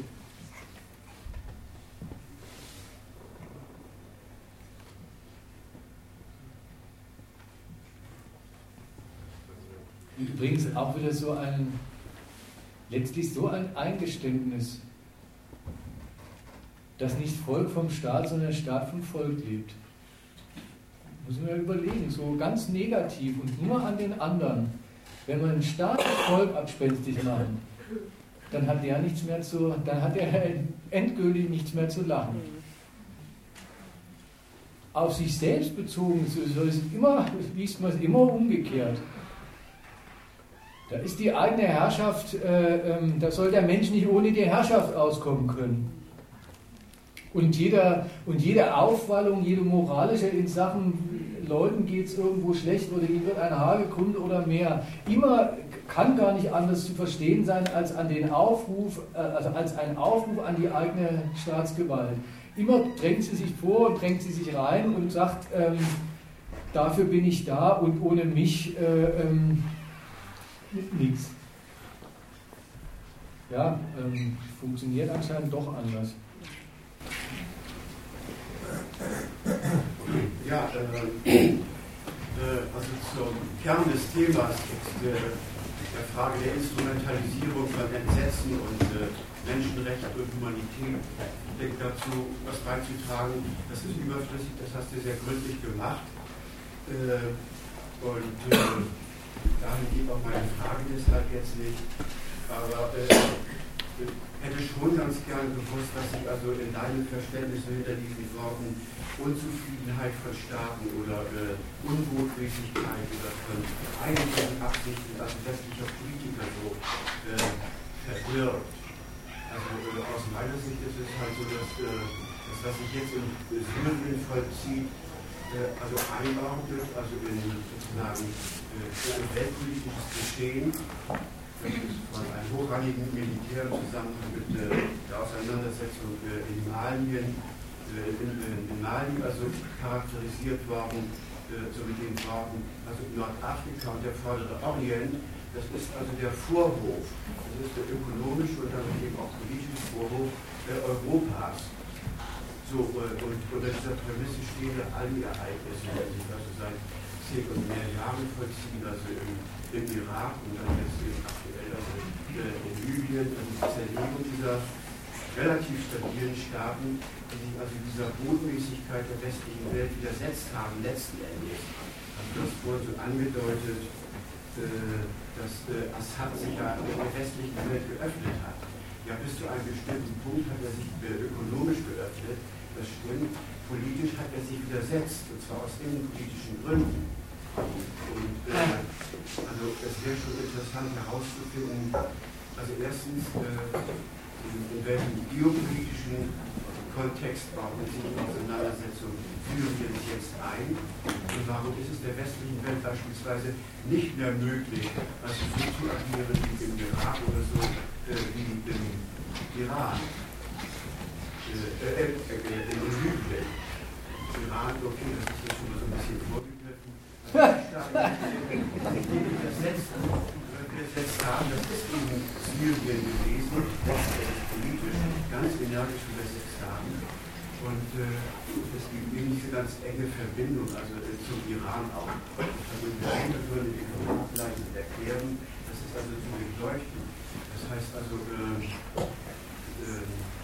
mit einem Blick auf die, die weltpolitische Situation ist dieser Vorwurf Europas also eben von großem Interesse äh, unter der Voraussetzung, dass, er, dass sich weltpolitisch einiges verändert hat. Es gibt also noch nicht nur Europa als Macht, es gibt auch die USA, sondern es gibt ja eben so deutlich jetzt China. Und für die Verwertungsinteresse des Kapitals ist diese Erde klein geworden.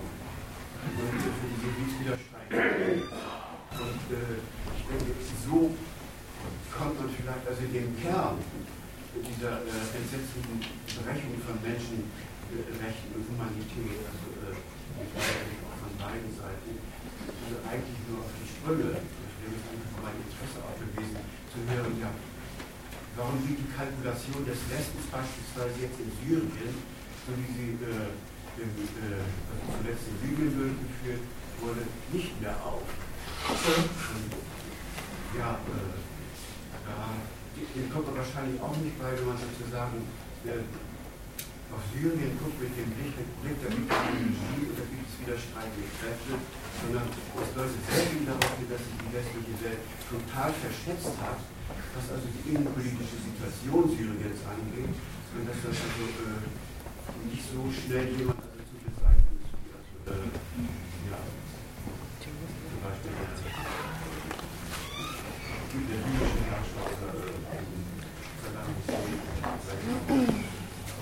muss mal einen Schluck trinken.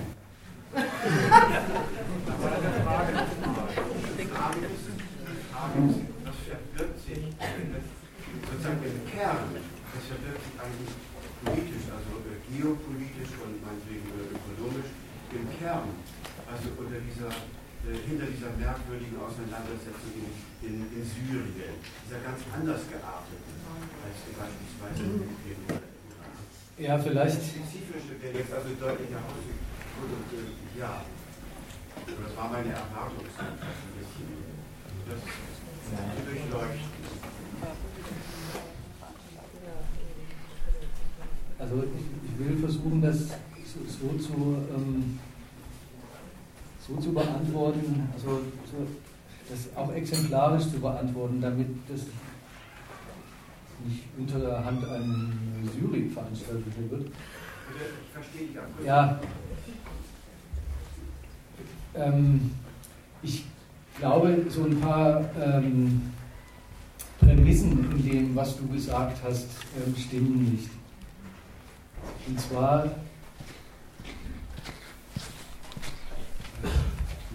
also vielleicht kann man es ja mal so klar machen. Amerika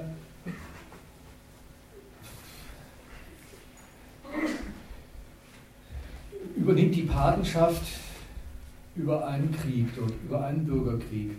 Patenschaft in der einen oder anderen Hinsicht. Und alle warnenden Stimmen, übrigens wie vorher schon bei, wie vorher schon bei Libyen,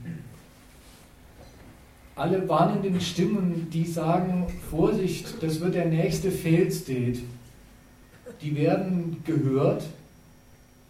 Diese Perspektive. Jetzt hat man nach Afghanistan, Irak, Jemen, Somalia, hat man dann den nächsten Staat, der auf Jahrzehnte hinaus unbrauchbar ist. Das wird gar nicht beiseite gewischt. Diese Stimmen werden gehört. Diese Perspektiven werden durchaus als Probleme und Schwierigkeiten zur Kenntnis genommen, aber als eins ganz bestimmt nicht genommen und behandelt. Als hinreichender Grund, dieses Zerstörungswerk sein zu lassen.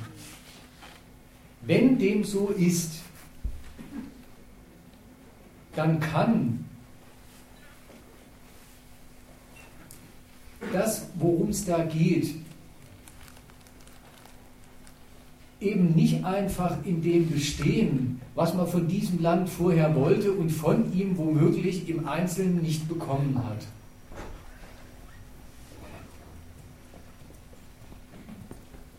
Wenn, wenn, also wenn ein Staat wie Syrien unter Assad vollständig und also ganz praktisch dem subsumiert wird, dass man den Assad weghaben will, dann ist schon, dann muss schon am Assad was anderes gestört haben, als dass, er, als dass der eine oder andere Vertrag mit dem nicht gegangen ist. Das ist das, was ich, was ich ausdrücken wollte, was ich versucht habe zu erklären. Und das ist dann, also, und das ist bei diesen neuzeitlichen Kriegen dann, bei Syrien schon gleich, ähm, spielt was. Aber gut, ich fange nochmal an. Wenn man sagt, der. Geh doch mal ran. Erfindet es.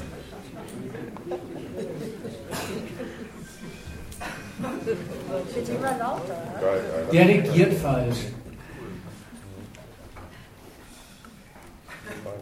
Der, der verletzt Normen, für deren Einhaltung und für, ja, für deren Garantie wir stehen.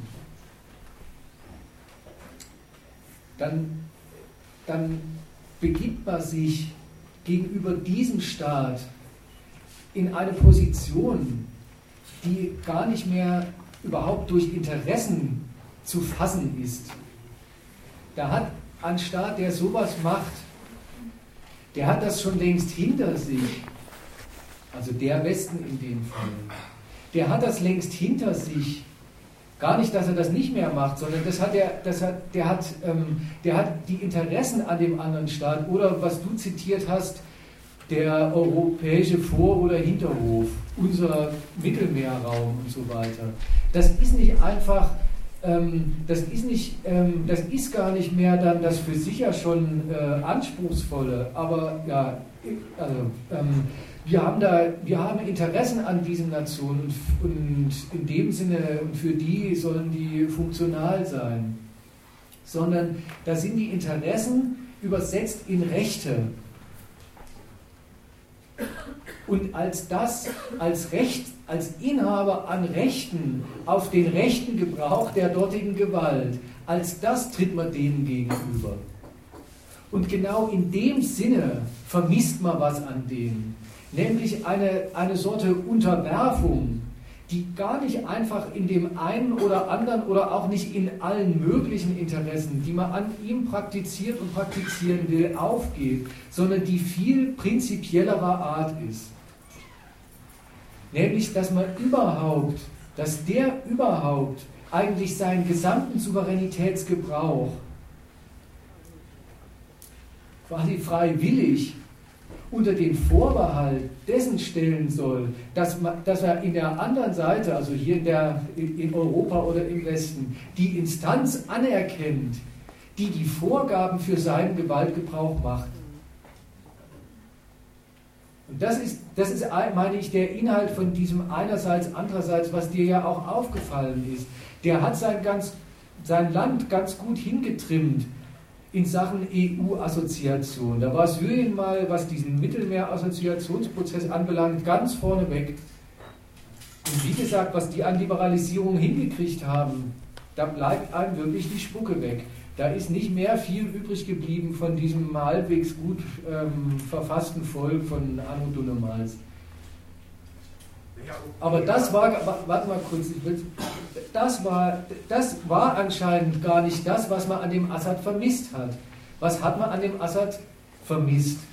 Oder was hat man an ihm verurteilt? An ihm hat man verurteilt, dass er sagt, dass ich mich notgedrungen von mir aus der Perspektive beuge, dass meine ökonomische Existenz und ganze Perspektive in der Integration nach Europa rein liegt. Das heißt für mich noch lange nicht, dass ich mir alle Rechtsansprüche, die ich selber habe, zum Beispiel auf den, auf den Rückkehr des Golans nach Syrien, schon und, und die Anerkennung israelischer Vorherrschaft im Nahen Osten und überhaupt die Anerkennung der Ordnungsgewalt des Westens über die Region, in der ich als Syrien wohne, dass ich das alles gleich mit anerkenne.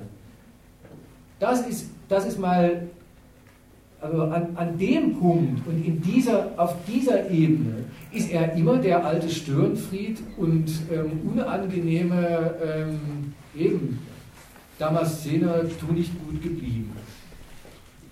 Also ich bin mir im Moment nicht so ganz sicher, ob du da äh, nicht diese Ideologie, die du ja vernünftig kritisierst, also auch gleichzeitig so ein Stück weit aufsetzt. Es geht gar nicht um die Person Assad. Es geht ja, um die regionale Lage dieses Landes und da geht es also schon beispielsweise auch, dass äh, die syrische Regierung auch noch mit and an anderen Ländern Interessen hat, also beispielsweise Enker Flotten in der Sowjetunion, das also in der Nähe, also auch so Länder wie China liegen.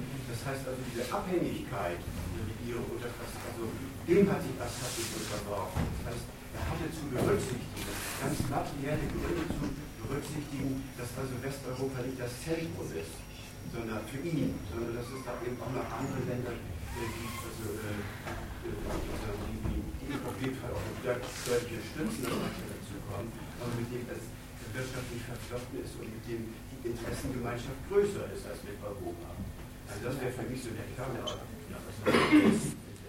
ja, bloß dann darfst du immer die andere Seite nicht, nicht rauslassen. Ja, das ist, so geht es dem Assad. Das, das darf aber von europäischer Seite aus gar nicht zählen. Das, so, so in dem Sinne war auch vorhin das Beispiel mit der Ukraine gemeint. Ah, dass sich, sich ähm, der, der EU gar nicht einfach, also die, die, die Partnerschaft mit Europa, sagen wir mal der Barcelona-Prozess und diese MENA-Geschichten, also diese Mittelmeerintegration, nicht, die, hat, die darf man gern als Angebot auch nehmen. Und wenn man aber darin kein, das, wenn man das Angebot nicht gut genug findet, darf das noch lange nicht der Grund sein, sich dem zu verweigern. Und, das, und das, äh, ähm, dieses Stück ähm, Unterordnung oder umgekehrt das Stück Anerkennung europäischer Vormacht, das hat er verweigert. Das drückt sich dann darin aus, dass man ihm dass man die Legitimität überhaupt seines souveränen Regiments über Land und Leute bestreitet. Und das, ähm, und das, ist, kein, das ist keine Ideologie und das ist kein, das, das, das ist kein Bloß in dem Sinne, dass man nach handfesteren Gründen suchen, erst überhaupt noch sich auf die Suche machen muss, sondern das sind, das sind überhaupt die Gründe von der Art, aus der heutzutage Kriege geschnitzt werden. Und das meine ich, der letzte Beweis dafür ist, dass diese, dass die, schau dir das mal an, ähm, das Land ist auf Jahrzehnte für keine ökonomische Integration mehr benutzbar. Dann wird, dann wird, die, Mangel, dann wird die mangelhafte, also dann wird ein Mangel auf, auf, auf dieser Ebene und in diesem Bereich auch nicht der Grund dafür sein, dass man, ähm, dass man ähm, eine Unzufriedenheit mit dem bis zur kriegerischen Feindschaft weiter treibt. Es ist doch auch so, dass, ähm, die gerade diese, dass gerade diese Weigerung sich auf der, auf der Ebene der politischen Ordnung, der, der Frage, wessen Gewalt wie weit gilt in der Region der EU unterzuordnen, sämtliche ökonomische Benutzung des Landes deswegen total relativiert, weil das ja praktisch vom Standpunkt der EU heißt, er benutzt ja die ökonomische Integration bei uns für einen falschen Zweck. Und wenn er, die, wenn er die, die Ergebnisse, die eigenen Vorteile, die er selbst von dieser Integration hat, für einen falschen Zweck benutzt, dann stehen die ihm auch nicht zu. So rum geht doch die, das Verhältnis des einen zum anderen. Sitzt auf unserem Öl, kriegt unsere Öl-Dollars. Merkst du, da ist, ja, da ist richtig der, da, da wird der, da wird die ganze, da wird das, was an ökonomischer Zusammenarbeit geht, gar nicht ihm gut geschrieben, wenigstens als Plus, sondern das gebiert überhaupt einen Eigentumsanspruch auf dessen, auf, auf, auf dessen Souveränität. Und an dem hat er sich dann verletzt. Missbraucht das, was wir ihm an Mitteln zuschanzen. Also das kann man ja auf das Ökonomische reduzieren, aber es gibt schon also sowas wie, das ist jetzt vielleicht ein bisschen müßig, aber weltpolitische Kategorien auch und weltpolitische Aufteilung, also diese, der Erde auch, das, das wissen wir sicherlich auch, dass also da so eine Aufteilung vorliegt. Und äh, wenn du jetzt so ein Wort äh, verwendest, also das war so konkret, also aufgreifen, dass die USA die Patenschaft übernommen haben, ja, dann fängt eigentlich auch eine Frage an, das ist was Neues, dass die USA nur die Patenschaft und die, die meinetwegen die Schirmherrschaft für ein Kriegs, mögliches Kriegsgeschehen in Syrien übernehmen, ist ein, ein ganz neues Phänomen. Also die greifen da nicht mehr ein, also mit, äh, ja, mit ihren äh, Rangers und äh, sozusagen Kanonen. Das, das, muss man in Zusammenhang stellen und hinter dem läuft schon seit ziemlich langer Zeit, also die Aufforderung der USA an äh, Westeuropa, mischt euch ein, also sozusagen militärisch auch massiv, also in, den Vorwurf eurer Ökonomie und eurer Politik. Das wird erwartet und äh, ist so ein Teil der sozusagen so eine Art von Neuaufteilung der Welt. Das heißt, das müsste man, da müsstest du dich vielleicht ein Stück lösen, also von, von dieser Vorstellung und äh, dieser, äh, ich sage das mal so ein bisschen ironisch, dieser wunderbar durchgehegelten äh, Art und Weise, mit, mit Menschenrechten und Humanität umzugehen. Das ist in Ordnung so, aber es gibt noch was anderes, was also sich dann letzten Endes Ich habe da mal eine Frage, eine Nachfrage. Wenn du, wenn du gerade sagst, die USA mischen sich da nicht militärisch zurzeit ein. Nicht so wie im Irak, ja. ja. Meinst du damit, dass sie sich ganz von militärischen Aktionen verabschiedet haben? Oder dass sie vielleicht zurzeit nur nicht militärisch tätig werden? Das würde nämlich bedeuten, sie kalkulieren zurzeit etwas anderes, als sie das vielleicht im Irak gemacht haben.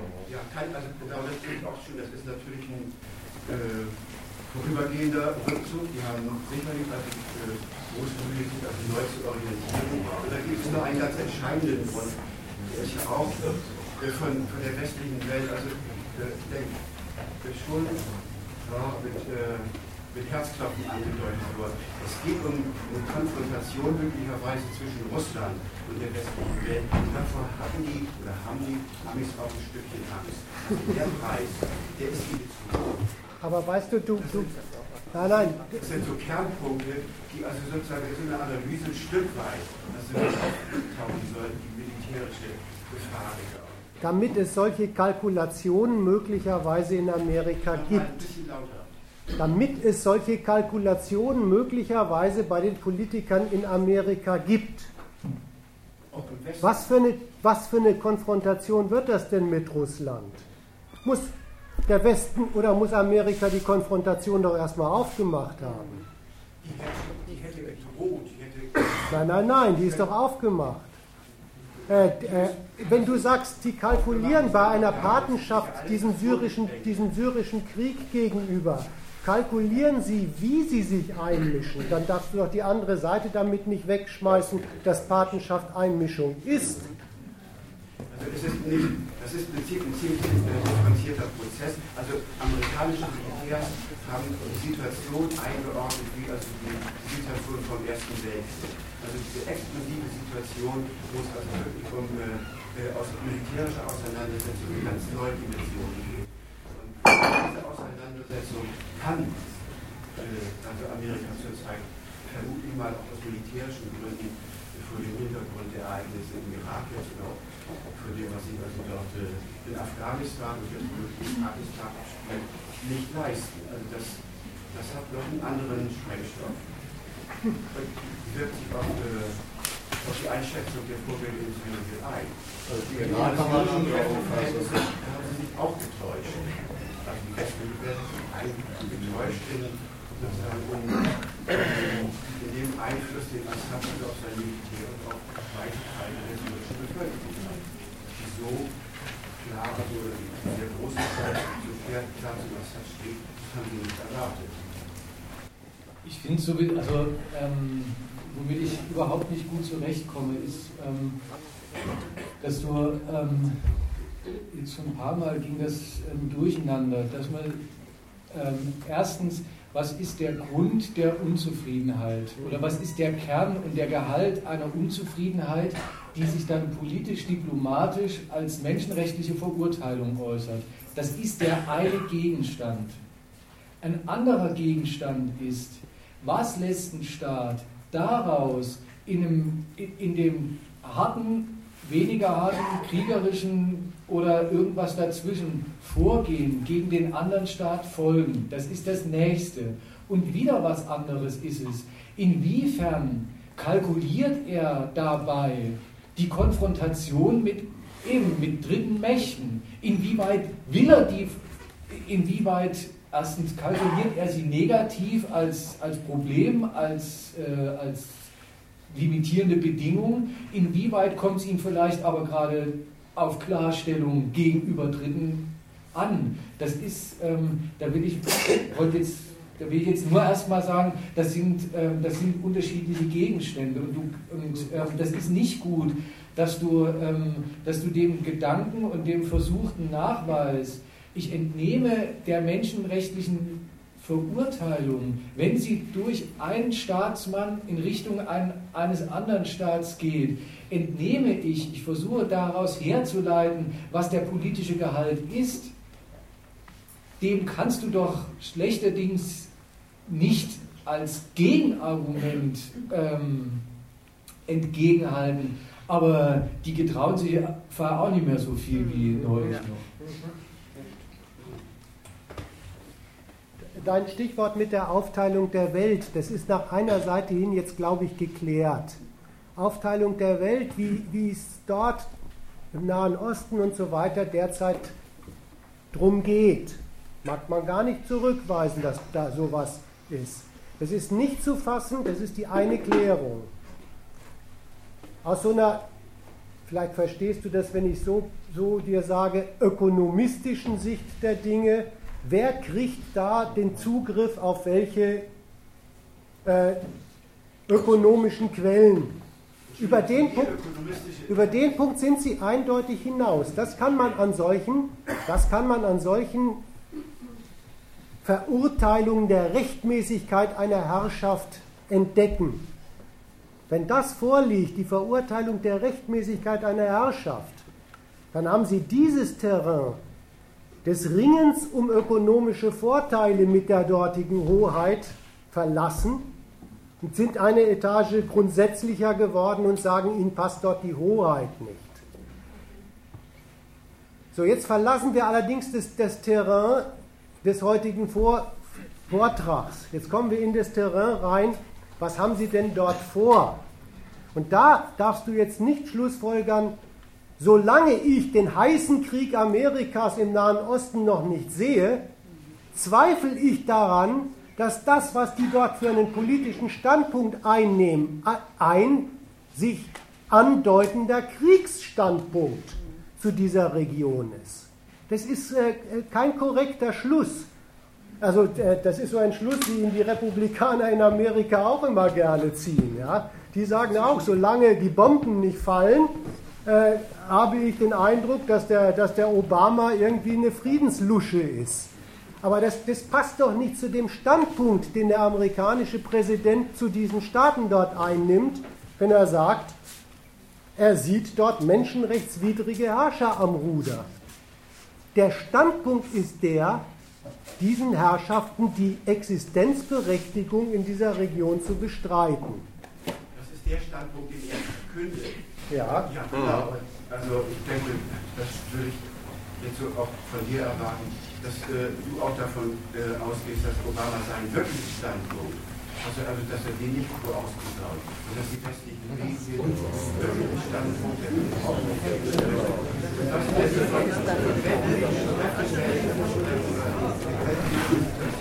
dann ziehe ich ganz bewusst ab von einer juristischen Sichtweise. Dann will ich sagen, ja, es geht Syrien auch um das Erdkraft und was weiß ich, und um Erdöl und was es da sonst noch so geht. Nein, nein, geht um viel, viel mehr. Ja, aber vielleicht sollte man mal wieder auf das Terrain. Die, andere Geschichte, es fehlen natürlich bei diesem, ist ja so ein bisschen ein Schlagabtausch, da fehlen natürlich die Vermittlungsschritte jetzt. Da müsste man das ausbreiten, aber das ist auch eine Frage an den Referenten gewesen. Also, dass er wirklich zu. Ja, und, und ähm, da will ich noch, noch was anderes sagen, weil, weil das dann so dann, dann sagt man einfach das Wort China und ähm, da fällt heute jeder schon in so eine, in so eine Ohnmacht, in so eine halbe. Und Russland, oh, da schlägt man dann auch die Hände über den Kopf zusammen und wie gesagt, nichts mehr ist so schön aufgeräumt wie neulich noch. Aber das mag ja alles sein. Nur schau dir mal an, wie mal, mal nur, ähm, damit wir wieder aufs richtige Terrain kommen, in Sachen Menschenrechtsdiplomatie Amerika gegenüber Russland und China eigentlich auftritt. Das hängt, also da, da, kann ich wieder auf die Ukraine kommen, die jetzt ja nicht ganz Russland ist, aber auch nicht ganz weit weg, die auch ein ziemlicher Brocken ist. Irgendjemand hat es vorhin gesagt, also ist dann auf mein, auf mein Beispiel so eingestiegen, dass er gesagt hat, ja, man kann wir auch mal so nehmen, ziemliches Abenteurertum. Sagen wir mal, der Westerwelle, mit geputzten Schuhen fährt er da auf Kiew und hat nicht Angst, dass er weggeschnappt wird und ja, vielleicht so Timoschenko ins Krankenzimmer gesperrt. Dass er, dass das, dass diese freche Provokation irgendwie ausgeht, muss man sagen, also es hat was von Abenteurertum, sich vorzunehmen, das anzugehen, einen Machtkampf in diesem Land anzufeuern, den man und dass man, das ist ja der ganze Ausgangspunkt, das Land, dass man keineswegs einfach so unter Kontrolle hat. Das ist für einen westlichen Politiker anscheinend kein Hintergrund, Hinter, Hinderungsgrund. Wie reden Sie denn den Russen an, respektvoll, und sagen, wir wissen nicht, was mit einer Opposition passiert, wir haben keine Informationen, du bist uns zu groß, das wird schon in Ordnung gehen? Wie, wie reden Sie denn die Chinesen an, von denen Sie zugleich sagen, die sind eine Herausforderung für uns? Ist das der Grund für feige ähm, Kompromisslereien? Das, das stimmt doch gar nicht, dass die, ja, die wahrgenommene, also dieser wahrgenommene Fakt, Russland bleibt, ist, ist vielleicht sogar in neuer Weise in letzter Zeit wieder, macht sich neu bemerkbar als Gewalt, also als gewalttätiger und potenter Konkurrent. China tritt völlig neu auf den Plan in der Weltgeschichte, erstmals in dieser Weise. Das wird einerseits gar nicht also ignoriert, das wäre ja auch blöd.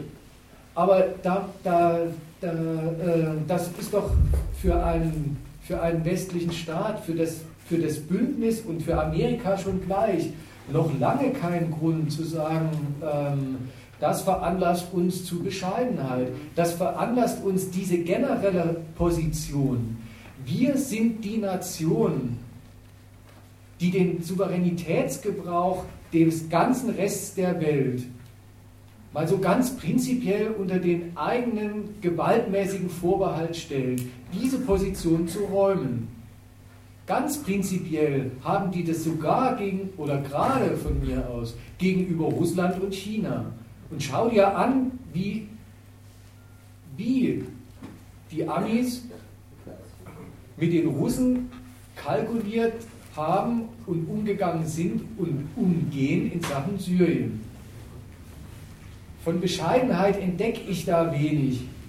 Angesichts dessen, dass die Russen von Anfang an gezetert haben, ihr könnt hier und ihr dürft hier nicht schon den nächsten Staat wieder auseinandernehmen oder auseinandernehmen lassen.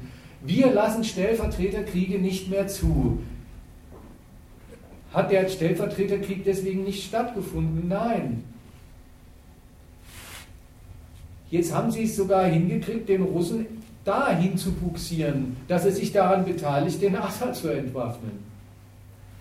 Ob das ausgeht, wie das ausgeht, was weiß ich, mag ich mich nicht einmischen und, und, und, und Perspektiven zeichnen und Prognosen machen. Aber dass das dass auch gegenüber Russland die USA so auftreten, dass sie frech sich hinstellen und sagen, eure Gewalt, die beeindruckt uns so sehr, die beeindruckt uns genau in dem Maße, wie ihr sie positiv und konstruktiv im Sinne unserer ordnungsmäßigen Projekte einzubringen habt. Das ist mal am Fall Syrien unter anderem zu studieren. Ich kann das sowieso nicht. Äh, ich bin nicht ganz einverstanden unterschlägst was in meine Worte hinein. Ich kann mich überhaupt nicht daran erinnern. Das ist auch nicht meine Position, dass ich von Bescheidenheit der USA beispielsweise gegenüber Russland äh, und äh, oder China gesprochen habe. Das ist so die Art, wie ihr diskutiert. Das ist einfach nur baut euch irgendwas auf, gegen das ihr dann äh, äh, argumentieren müsst. Nein, das war jetzt nur mein Fehler, sag nicht ihr. Aber das am Rande, das kennt man ja schon. Und die andere Seite ist, die USA haben das verpennt der pazifische Raum, der, den haben die Chinesen für die Russen arbeitet dort beispielsweise zusammen, den haben sie in ihrer Hand. Das muss man sich mal ein bisschen genauer angucken, wenn man als Situation beurteilt. Also welches, äh, welches Argument hat nun wirklich Gewicht? Und äh, wenn ich jetzt sage, dass die, die Amerikaner also in Syrien also nicht wirklich intervenieren, dass sie also nicht eingreifen ins Land, dann bin ich nicht der Meinung, dass sie sich für alle Zeiten davon verabschiedet haben, aber die USA sind schon mächtig dabei, sich also nach äh, vielen Desastern also neu zu, zu organisieren. Ja, nimm mal, da, nimm mal Bescheidenheit als, als, genau. ähm, als Vokabel genau für das, was du eben gesagt hast. Das wollte ich genau bestreiten. Ja. Das ist keine Bescheidenheit. Das, ist, das sind militärpolitische Überlegungen, die also neu gestellt werden müssen. Das hat mit Bescheidenheit gar nichts zu tun. Aber wieso nennst du es denn dann Desaster? Wir doch selber. in Afghanistan und im Irak? Also ich habe noch mal eine Frage eigentlich zu dem, zu dem Vortrag. Äh, und zwar, ähm, ich habe mir am Anfang einen, einen, einen Satz von dir da äh, notiert, wo du gesagt hast, der Humanismus ist so viel wert wie die Gewalt der Politik, die dahinter steht. Und im Weiteren die Argumentation, äh, diese Berufung auf Menschenrechte, die Berufung auf Humanismus, das kann man ja da irgendwie mal gleichbedeutend nehmen, ist so abstrakt. Aus dieser Berufung kann man nicht ableiten oder kann man keinen Zusammenhang ziehen zu den politischen Zielen, die dann die politische Gewalt jeweils in Szene setzt. Das heißt also, die moralische Empörung, das ist das eine, die ist relativ abstrakt. Und das andere sind die politischen Ziele, äh, die damit verfolgt werden damit ist doch für mich eigentlich klar, dass da keine Ineinsetzung stattfindet. Äh, logisch schon mal nicht. Und dass diese moralische Empörung eher eine Funktion hat als eine Berufungsinstanz. Äh, nicht aber, dass sie vollständig darin aufgeht. Und da, das ist genau der Punkt, worauf ich raus will. Ähm, man kann daraus nicht ableiten, dass die Berufung auf, diese, auf diesen Humanismus, auf die Menschenrechte darin aufgeht, in den politischen Zwecken äh, zu denen diese Empörung dann benutzt wird. Nee, auch nicht. Und, und, und wieso kann man das jetzt nicht? Das habe ich nicht verstanden. Ich habe äh, ich hab einfach nur gesagt, das war eine Behauptung. Äh, ich halte sie für extrem unplausibel, selbst anhand dieser äh, Darstellung von ihm selbst. Das ist nicht plausibel. Wenn man auf der einen Seite sagt, äh, äh der Humanismus ist so viel wert wie Gewalt, äh, äh, die, Humanismus in Szene setzt, dann würde man sagen, das geht vollständig auf in dieser Funktion für diese Gewalt. Wenn man aber auf der anderen Seite sagt, nein, aus dem Humanismus selber lassen sich die Ziele, die besonderen Zwecke des Staates, der dann diesen Humanismus als benutzt, äh, als Mittel benutzt, äh, lässt sich daraus nicht ableiten, ist das nicht identisch. Ähm, ja, äh, ich habe ja auch nicht gesagt, also das, das lässt sich daraus nicht ableiten. So negativ habe ich gar nicht geredet. Ich habe äh, hab was, also ich habe viel positiver darüber geredet, im Sinne von, ich habe was Bestimmteres gesagt. Der leitet sich selber letztlich ab. Und das, man, muss, man muss unterscheiden. Das eine ist, und das will ich schon halten, der ist so viel wert, nämlich praktisch so viel wert. Und was es für einen anderen Wert haben soll, weiß ich sowieso nicht. Man kann sich hinstellen und sagen, ähm, oh Gott, äh, ähm, da, findet, da findet schlimm was statt. Dann bleibt es ein, ein folgen- und belangloses Gezeter. Das mag von dem, der zetert, ernst gemeint und ehrlich gemeint und aufrichtig gemeint sein. Es nützt bloß, es nützt bloß gar nichts. Wenn er weiter nichts zu bieten hat, als sich, als sich aufzuregen,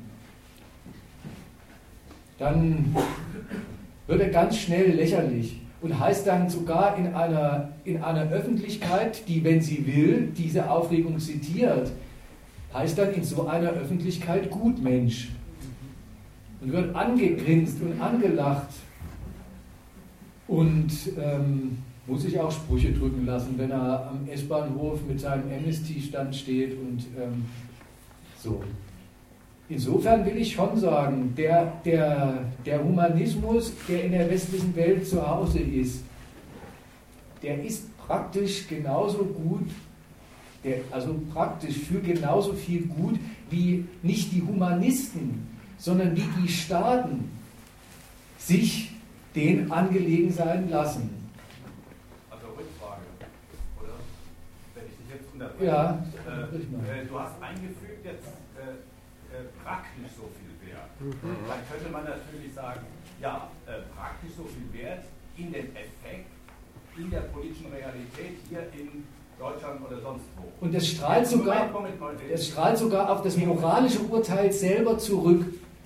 das bleibt davon, das muss man, das, was ich eben gesagt habe, ist nicht wieder so einer von meinen schlechten Scherzen gewesen. Das strahlt auf den Moralismus und auf den Moralisten selbst zurück. Weil, wenn du dir überlegst, was ist ein moralisches Urteil, das ist, das ist seinem Gehalt nach, ist das ja gar keine Theorie über irgendwas. Das ist ja gar nicht ein Subjekt-Prädikat Satz im Sinne von es klärt was, sondern es ist doch selber dem Inhalt und der Form nach was Praktisches. Das gehört sich nicht.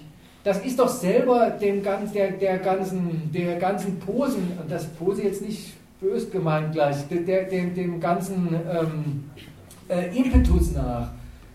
Etwas, was, was überhaupt nur einen praktischen Inhalt hat. Und deswegen blamiert sich's daran, wenn es immerzu bloß das moralische Urteil bleibt. Umgekehrt übrigens genauso auch.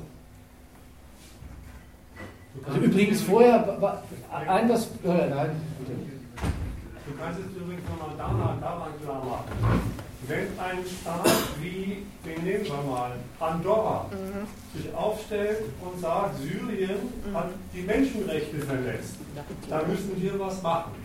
Dann wird die Weltöffentlichkeit anfangen zu lachen. Mhm. Und zwar zu Recht anfangen zu lachen. Mhm. Zwar deswegen, weil das, was hier Legitimation des, Feind, des moralischen Feindbildes ist, überhaupt keine Mittel ist, keine Mittel hat, über keine Mittel verfügt, das, was mit Feind immerhin noch gesagt worden ist, in irgendeiner Weise ernst zu nehmen. Ja, das bestreite ich auch gar nicht. Ich meine, äh, wäre ja unsinnig zu bestreiten, wenn Andorra jetzt und so weiter. Äh, der, die, es ist ja eine theoretische Frage. Ist der Humanismus oder ist die Berufung auf Menschenrechte so viel wert, eingefügt praktisch oder nicht? Ist das so viel wert, wie die Gewalt, die dahinter steckt? Wenn man diesen Satz hält, wenn man diesen Satz hält, kann man nicht sagen, an diesem Humanismus oder an, diesen, an dieser Berufung äh, auf, auf die Menschenrechte ist in irgendeiner Weise eine Substanz, die nicht bloß lächerlich ist, wo äh, also sich derjenige, der in gewissem Sinne ohnmächtig ist, weil er nicht die, äh, ja, weil er schlicht und einfach nur dieses Urteil hat, äh, äh, dass der sich deswegen lächerlich macht. Ich halte das für eine sehr gefährliche Position, weil, also ich würde da sagen, unser Eins äh, hat sowieso nie die Macht, äh, oder im Moment jedenfalls nicht, äh, äh, irgendetwas daraus zu folgern. Aber trotzdem bleibt dieses Urteil, äh, äh, dass man sagt, da sind humane Maßstäbe oder da ist etwas verletzt. Dieses Urteil bleibt ja nach wie vor richtig und ist nicht bloß lächerlich. Dagegen Du hast mein, mein Argument nicht verstanden. Das liegt ein bisschen daran, dass du immer die, diese Sorte Legitimation des Feindbildes über Menschenrecht nur als Humanismus betreibst. Mach dir bitte mal klar, wozu das taugt. Das ist Legitimation von Feindschaft. Ja, das ist in Form von Feindbild. Und du streichst immer das, was da Feindschaft ist, moralisch begründet durch.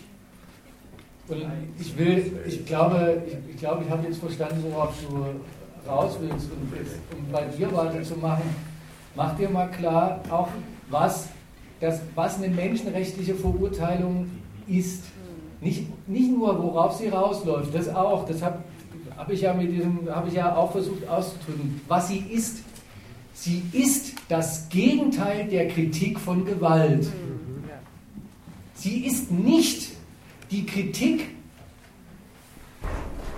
eines Tuns, das den Leuten nicht bekommt. Menschenrechtliche Kritik, Humanismus in diesem Sinn, ist die Verurteilung von Gewalt als eine, die nicht zum Menschen passt. Es ist der Vergleich einer Gewalt an Maßstäben guter Gewalt. Und das, das ist Verurteilung, von mir aus darf man auch sagen Kritik. Es ist das Schlechtmachen von Gewalt von einem Standpunkt, der ist gar nicht gegen Gewalt feindlich, sondern der stellt sich ideell über die Gewalt. Und deswegen ist er so blamabel, wenn ihm selbst gar nicht eine überlegene Gewalt zukommt. Das, der, der, das Ganze, wenn man das positiv dreht, ist, ist, ist es doch der Anspruch, ist es die Behauptung, ist es der Standpunkt, Gewalt hätte gewissen Maßstäben verpflichtet zu sein. Und daran finde ich nichts gut. Und vor allem finde ich überhaupt nicht, dass das aus dem Menschen kommt. Vielleicht ist das die, das, was uns trennt. Äh, naja, man kann das, versuchen, das nochmal genauer zu bestimmen. Ja. Am Anfang mit den syrischen Kindern, äh, die da umgebracht worden sind mit dem Giftgas. So, wenn du dich beziehst auf eine menschenrechtliche Argumentation in diesem Falle, dass du sagst, das geht mich was an, dass diese Menschen da in dieser grausamen Weise umgebracht worden sind, dann ist es doch nur ein kleiner Schritt, die Gewalt zu kritisieren, die dazu geführt hat, dass diese Menschen in dieser Weise da gestorben sind. Und äh, Moment, dann kannst du sagen, es ist eine Konsequenz. Du, das ist ja nur eine definitorische Sache. Du sagst, äh, eine Menschenrechtsberufung äh, äh, die würde davon absehen oder die würde auf irgendwie eine andere Gewalt oder so äh, äh, sich beziehen. Nein, das muss ja nicht sein. Du kannst ja an der Stelle sagen, wenn du sagst, das ist aus humanen Gründen nicht akzeptabel, dass die Menschen da mit Giftgas umgebracht worden sind, äh, ist der nächste Schritt zu kritisieren, die Gewalt, die dahinter steckt, die das gemacht hat. Ja, das finde ich schon. Ich würde auch nie sagen, das ist aus humanen ja, Gründen nicht genau. akzeptabel. Das tut weh und nachher ist man tot. Da habe ich überhaupt, ich weiß gar nicht, warum ich das noch zitieren soll. Ich glaube, also auch da merke ich schon, das ist der, das ist, das ist schon ein Abflug weg. Ich muss, ich muss mich doch nicht hinstellen und im, Na also im Namen eines, eines humanen allgemeinen Maßstabs sagen, was ist akzeptabel und was nicht. Das, will, das werden die Opfer schon wissen, ob sie das akzeptieren oder nicht. Ob sie mit guten Gründen Nein, die werden da nicht mehr gefragt. Die haben die werden, nichts mehr zu eben. Der Hass hat zu Recht gesagt, die können nichts mehr sagen. Die, so, und da warum, warum, warum wenn es einem selber nicht passt, wenn man sich selber davor ekelt, so sehr, dass man Fernseher ausschaltet, warum reicht das nicht? Und dann fragt man sich, wie kommt es dazu? Warum will man drauf raus? dass es was Höheres gibt, als bloß, sagen wir mal, das eigene Erschrecken oder das, wenn es den, die Opfer, gut, jetzt sind sie tot, Opfer heißt ja nicht immer gleich, dass es tot ist, dass es denen schon nicht passt, die davon betroffen gemacht werden. Das, das ist das, ist das äh, ähm, dass man sich hier dann eben in einer ganz abstrakten Weise human auf einen, auf einen Standpunkt stellt, den einklagt und sagt, da gibt es was, das, das ist ein, ein, ein von keinem zu bestreitender Maßstab von Akzeptabilität und Inakzeptabilität. Warum denn? Deswegen übrigens, es ist ja auch immer, es ist ja immer der Einstieg da rein, dass man, ähm, dass man entweder dann fordert, dass dieser höhere Maßstab von den anderen erstens entweder anerkannt wird.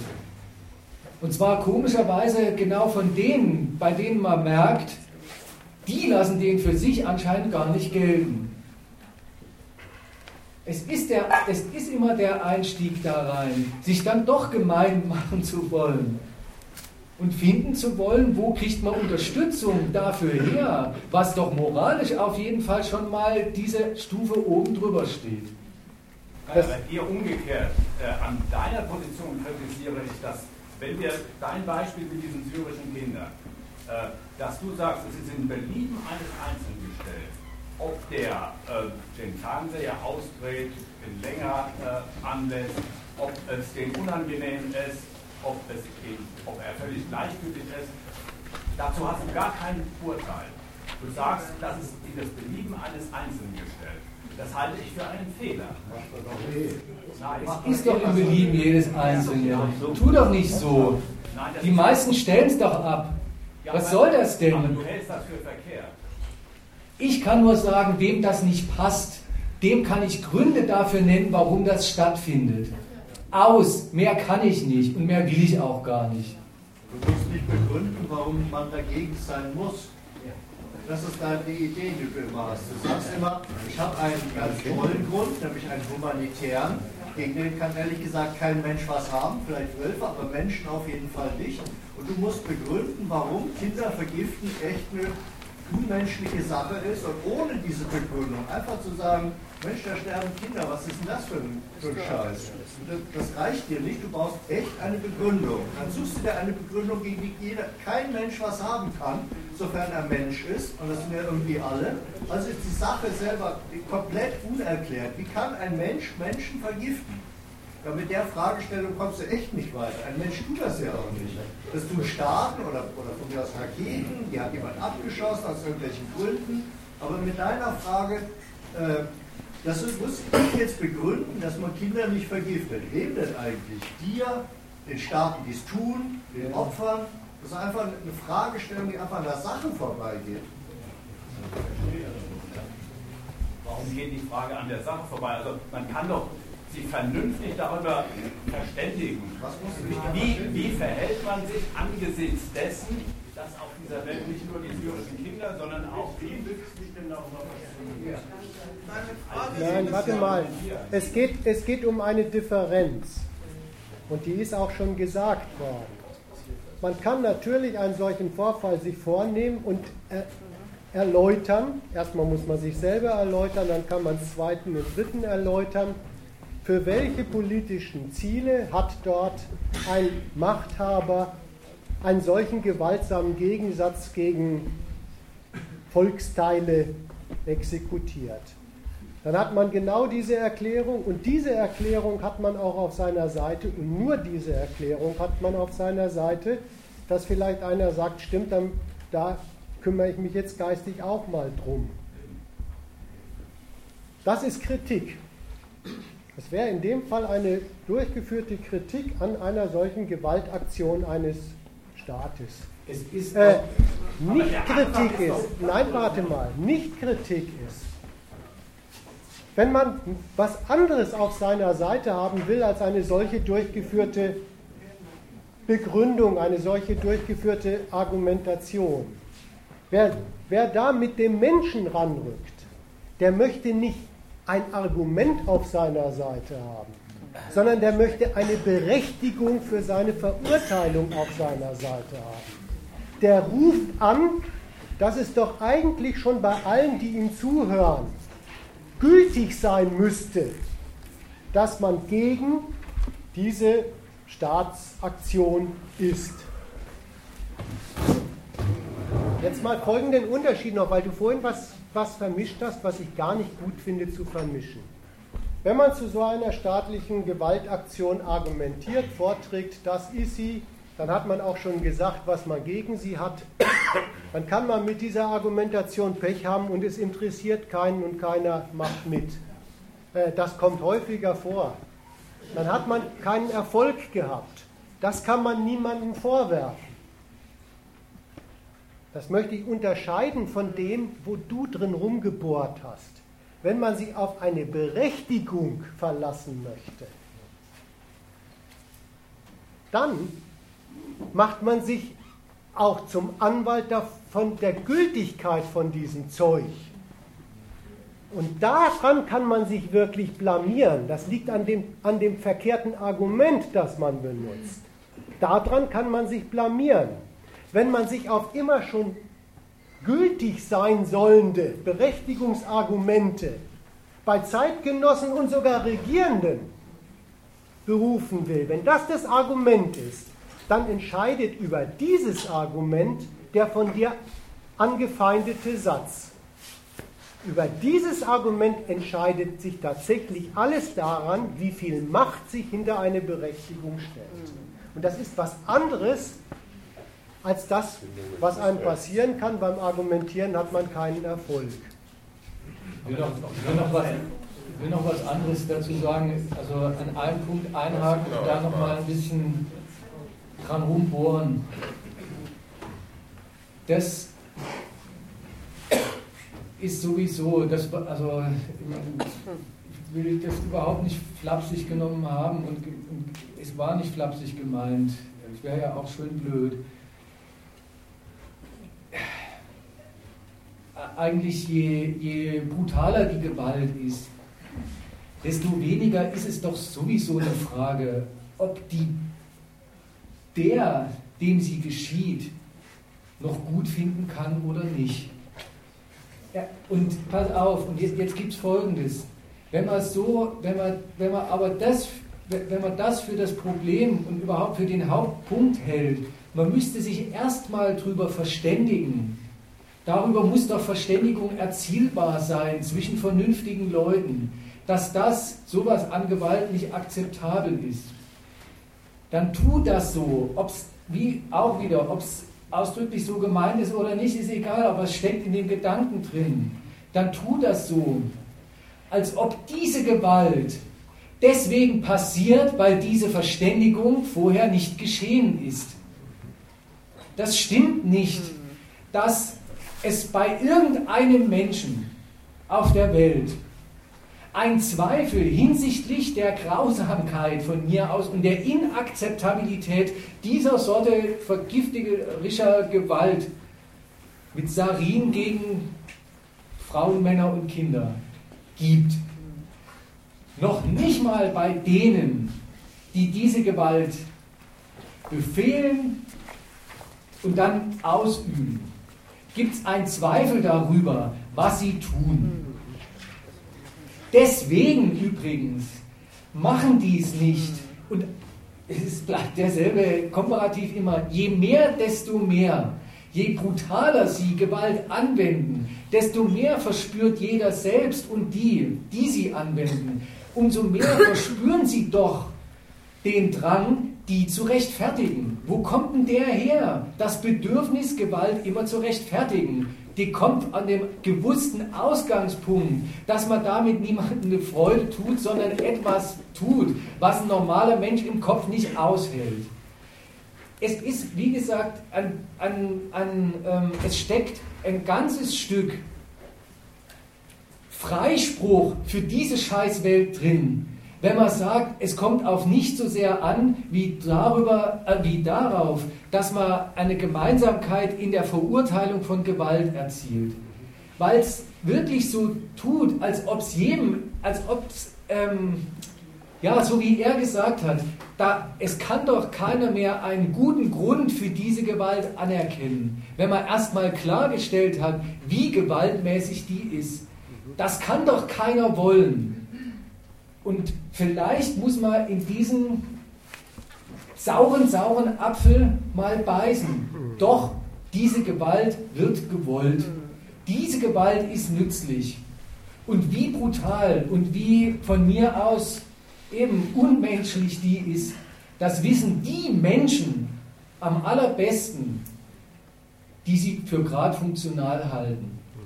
Du kommst nicht aus Du kommst keinen Schritt weiter, wenn du versuchst, unterhalb oder nebenhalb, jedenfalls ohne eine Kritik der Zwecke, für die die Gewalt eingesetzt wird, einfach über das, also einfach streichen, über, nämlich über das, über, über das Verurteilen und über eine Einigung der Verurteilung von Gewalt, die zu kritisieren, womöglich aus der Welt zu bringen. Das merkst du nicht zuletzt daran, dass der Erste, der dir unterschreibt, wie schlimm es diesen Kindern und so weiter gegangen ist, der Erste, der dir unterschreibt, dass das Wertvollste auf der Welt ein Menschenleben ist, das ist in diesem Lande zum Beispiel der Kriegsminister. Da läufst du scheunenbreit offene Türen ein. Da kannst du keine keine vernünftige Verständigung unter vernünftigen Menschen erzielen, die nicht schon längst erzielt ist. Das ist wirklich Common Sense of Humanity, wie Obama sich ausgedrückt hat.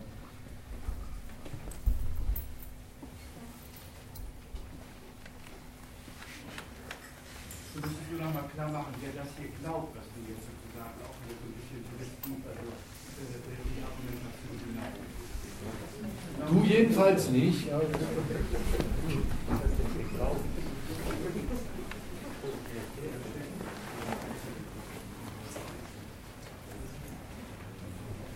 Es muss man, also verstehst du, da, daran gibt es doch gar nichts zu glauben. Das, also der letzte Spruch zum Beispiel, den magst du für suggestiv halten. Das ist ein Stück Zitat deutscher Öffentlichkeit. Du kannst dir die letzten drei bis 25 Reden von Demisier mal durchlesen. Das, das ist also durchgesetzt. Das macht Politik, das kann sie anscheinend gut machen. Das wird der auf jeden Fall geglaubt. Die größte mögliche Anwendung von Gewalt im Namen dessen, dass man Opfer von Gewalt nicht leiden kann. Frag dich doch mal, wie das zusammengeht. Da landest du unter Garantie nicht mehr dabei zu sagen, und wenn du nur an der Verurteilungsschiene lang genug rumschmiedest, dann, dann kommst du mal auf einen grünen Punkt, auf einen grünen Zweig. Nein, aber dein Problem ist doch, du sagst, wenn der de Maizière sowas sagt, ich, oder du hast vorhin gesagt, der Obama sagt, ich mag auch kein Blut sehen oder ich, ich will überhaupt äh, äh, mit Gewalt nichts zu tun haben. An der Stelle sagst du doch, das ist ein Riesenhäusler, der Obama oder der de Maizière. Wenn du, ja, äh, äh, dass das in, in, in Widerspruch, oder sagen wir es anders, dass es in Widerspruch steht zu dieser Armada, die der überall auf der Welt auf fahren lässt als äh, äh, äh oberster Militärmachthaber. und er müsste ja doch wissen, äh, was das bewirkt, was er da so auf der Welt insgesamt anstellt. Dann sagst du der Sache nach, der Obama ist ein Heuchler. Wenn du aber sagst, der Obama ist ein Heuchler, misst du ihn an diesem Maßstab, dass das gar nicht stimmt. Ja, siehst du, das ist auch schlecht an der Heucheleikritik. Das ist immer das Schlechte an der Heucheleikritik, dass sie der Obama. Nein, nein, nein, nein, pass auf, das ist wirklich der Haken an der Heuchelei-Kritik. Wenn der Obama sagt, er ist der Menschlichkeit und insbesondere, wenn sie noch ganz klein und unschuldig ist, verpflichtet. Der Oberbefehlshaber der, der, der größten Streitmacht der Welt. Dann muss man erstmal zur Kenntnis nehmen, worauf kommt es dem Mann offenbar an? Dem Oberbefehlshaber über die militärische Gewalt Amerikas kommt es darauf an, mit Gott und der Welt ein Gespräch über die guten Gründe für Gewalt, für äh, Gewaltausübung, für Gewaltunterlassung anzuzetteln. Und das Fatale ist, alle steigen auf diese Scheißdebatte ein. Keiner fragt, hat er vielleicht Gründe, für den Einsatz seines Militärs, sondern alle streiten auch ganz kritisch mit Obama um die guten Gründe für sein Militär und dessen Einsatz. Da gibt es ganz viele, die sagen, mein Gott, ist das ein Heuchler. Was haben Sie, was haben Sie denn jetzt geleistet? Sie haben, Sie haben den Zweifel in die Welt gesetzt, dass der vorgegebene gute Grund bei dem wirklich der gültige gute Grund ist. Herausgekommen sind sie aus dieser Frage damit nicht ein Millimeter. Sie haben bloß das, was der positiv auf seine Mühle haben will, ihm abgesprochen. Über die Mühle haben wir jetzt nichts erfahren. Nichts. Nur um das Feld der Begründung. Und ein kleines bisschen ging es, ging es bei dem Vortrag heute Abend darum in dieser Frage ein paar Argumente zum Aufräumen mit diesem Mist unterzubringen.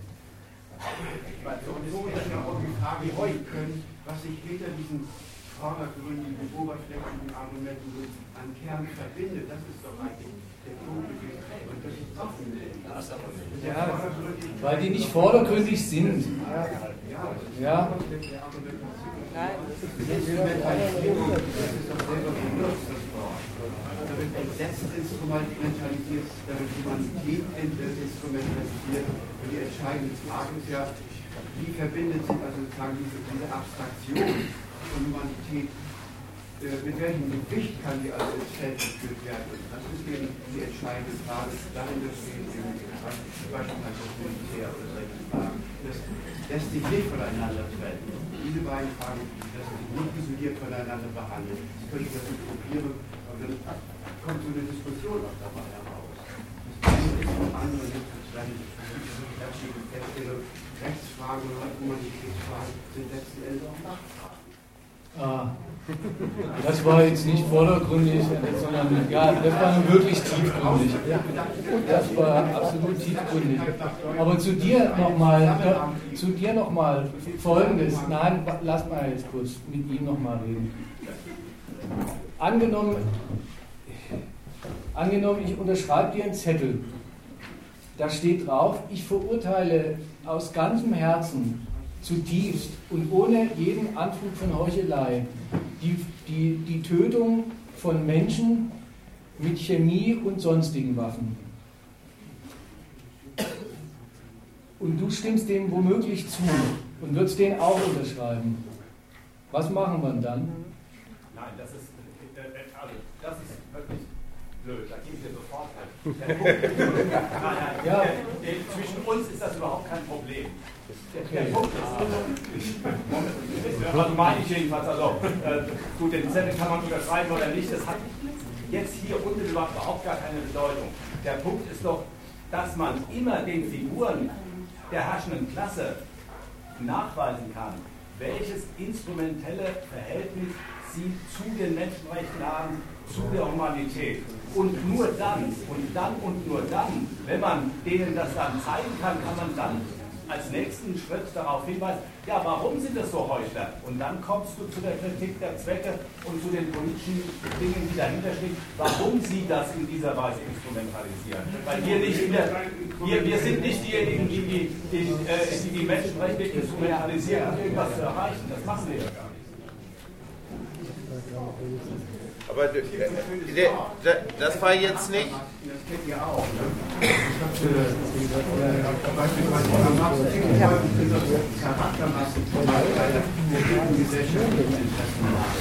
Und über die breiten sich aus dem Wandel nicht aus, das ist ja auch nicht Ordnung, aber muss man ja auch irgendwie so in den Klassen halten, also ja, nur noch auf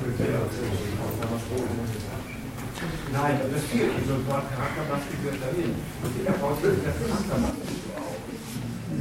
Jetzt, jetzt ähm, wenn, du, wenn man mal da weitermacht, also um mit dir weiter zu diskutieren, jetzt sagst du, okay, zwischen uns wäre so eine Verurteilung nicht strittig. Wem gegenüber wäre sie denn strittig? Wem gegen wen willst du oder meinst du, muss man wovon überzeugen? Das habe ich noch nicht, also, oder frage ich mich jetzt neu angesichts dessen, was du sagst, was du, was du da meinst. Ich will nochmal auf, auf meinen Eingangswiderspruch gegen dich an der Stelle zurückkommen, weil du jetzt ja auch nochmal so geredet hast. Menschenrecht im Sinne von, das ist die Gewalt den Menschen schuldig. Das hätte der Mensch als Recht gegenüber der Gewalt von Staaten. Merkst du nicht, dass du da dann doch erstmal staatlicher Gewalt ein ganz dickes Lob, ganz dickes Lob erteilst? Nein weil ich dir gesagt habe, äh, äh, die, die, Berufung auf das Menschenrecht hat doch die Funktion, denjenigen, die sich darauf berufen, zu zeigen, dass sie mitnichten das tun, was sie da behaupten. Denen geht es nicht um die, um die Kinder, das hast du ja selber gesagt, denen geht es auch nicht die, die, syrischen Kinder, die sind manchmal eine Funktion, manchmal äh, werden äh, nur die Kinder in Syrien, aber die nicht im Irak oder umgekehrt und so weiter. Das hat alles immer nur eine Berufungsinstanz, um gewisse äh, äh, politische Zwecke durchzusetzen. Also ich meine, die Kontroverse muss an der anderen Stelle nochmal festgehalten werden. Das ist kein neues Argument, aber ihr sagt doch immer, die, die ihre Gewalt, also die Staaten, die ihre Gewalt mit Bezug auf das Menschenrecht rechtfertigen, die missbrauchen das Menschenrecht. So verstehe ich ihn. So, da liegt er zwar gründlich falsch, weil genau dafür ist die Berufung aufs Menschenrecht da. Insofern kann man dich nur nochmal fragen, wieso du äh, außerdem, dass man sich Interessen und Zwecke klar macht und überlegt, wem die nutzen und schaden, wieso du, das ist von vorne ausführlich äh, thematisiert worden, noch eine drüberliegende Instanz unbedingt brauchst, von der du sagst, auf die muss ich mich beziehen, etwa, wenn ich sagen will, etwas ist gut oder schlecht. So, da ist die Kontroverse. Ja, weshalb ich die brauche, das ist ja nicht so ein unmittelbarer Nützlichkeitsgesichtspunkt, sondern das ist äh, vielleicht eher ein, ein, ein, ein Gesichtspunkt, der aus der Tradition der Arbeiterbewegung herkommt. Äh, zum Beispiel. Moment, Moment. Äh, äh, es, es gibt sozusagen die Tradition, sich darauf zu berufen, zu sagen, äh, äh, die Vorstellungen von Menschenrechten, die werden durch die Kapitalisten, für den Staat und so weiter äh, äh, zugrunde gerichtet. Und das ist die Instanz, auf die die Personen sich dann in Opposition zu dem, was damit haben. So. Aber gerade in der Vorweihnachtszeit stellt man doch immer wieder fest, dass Traditionen kein guter Grund sind.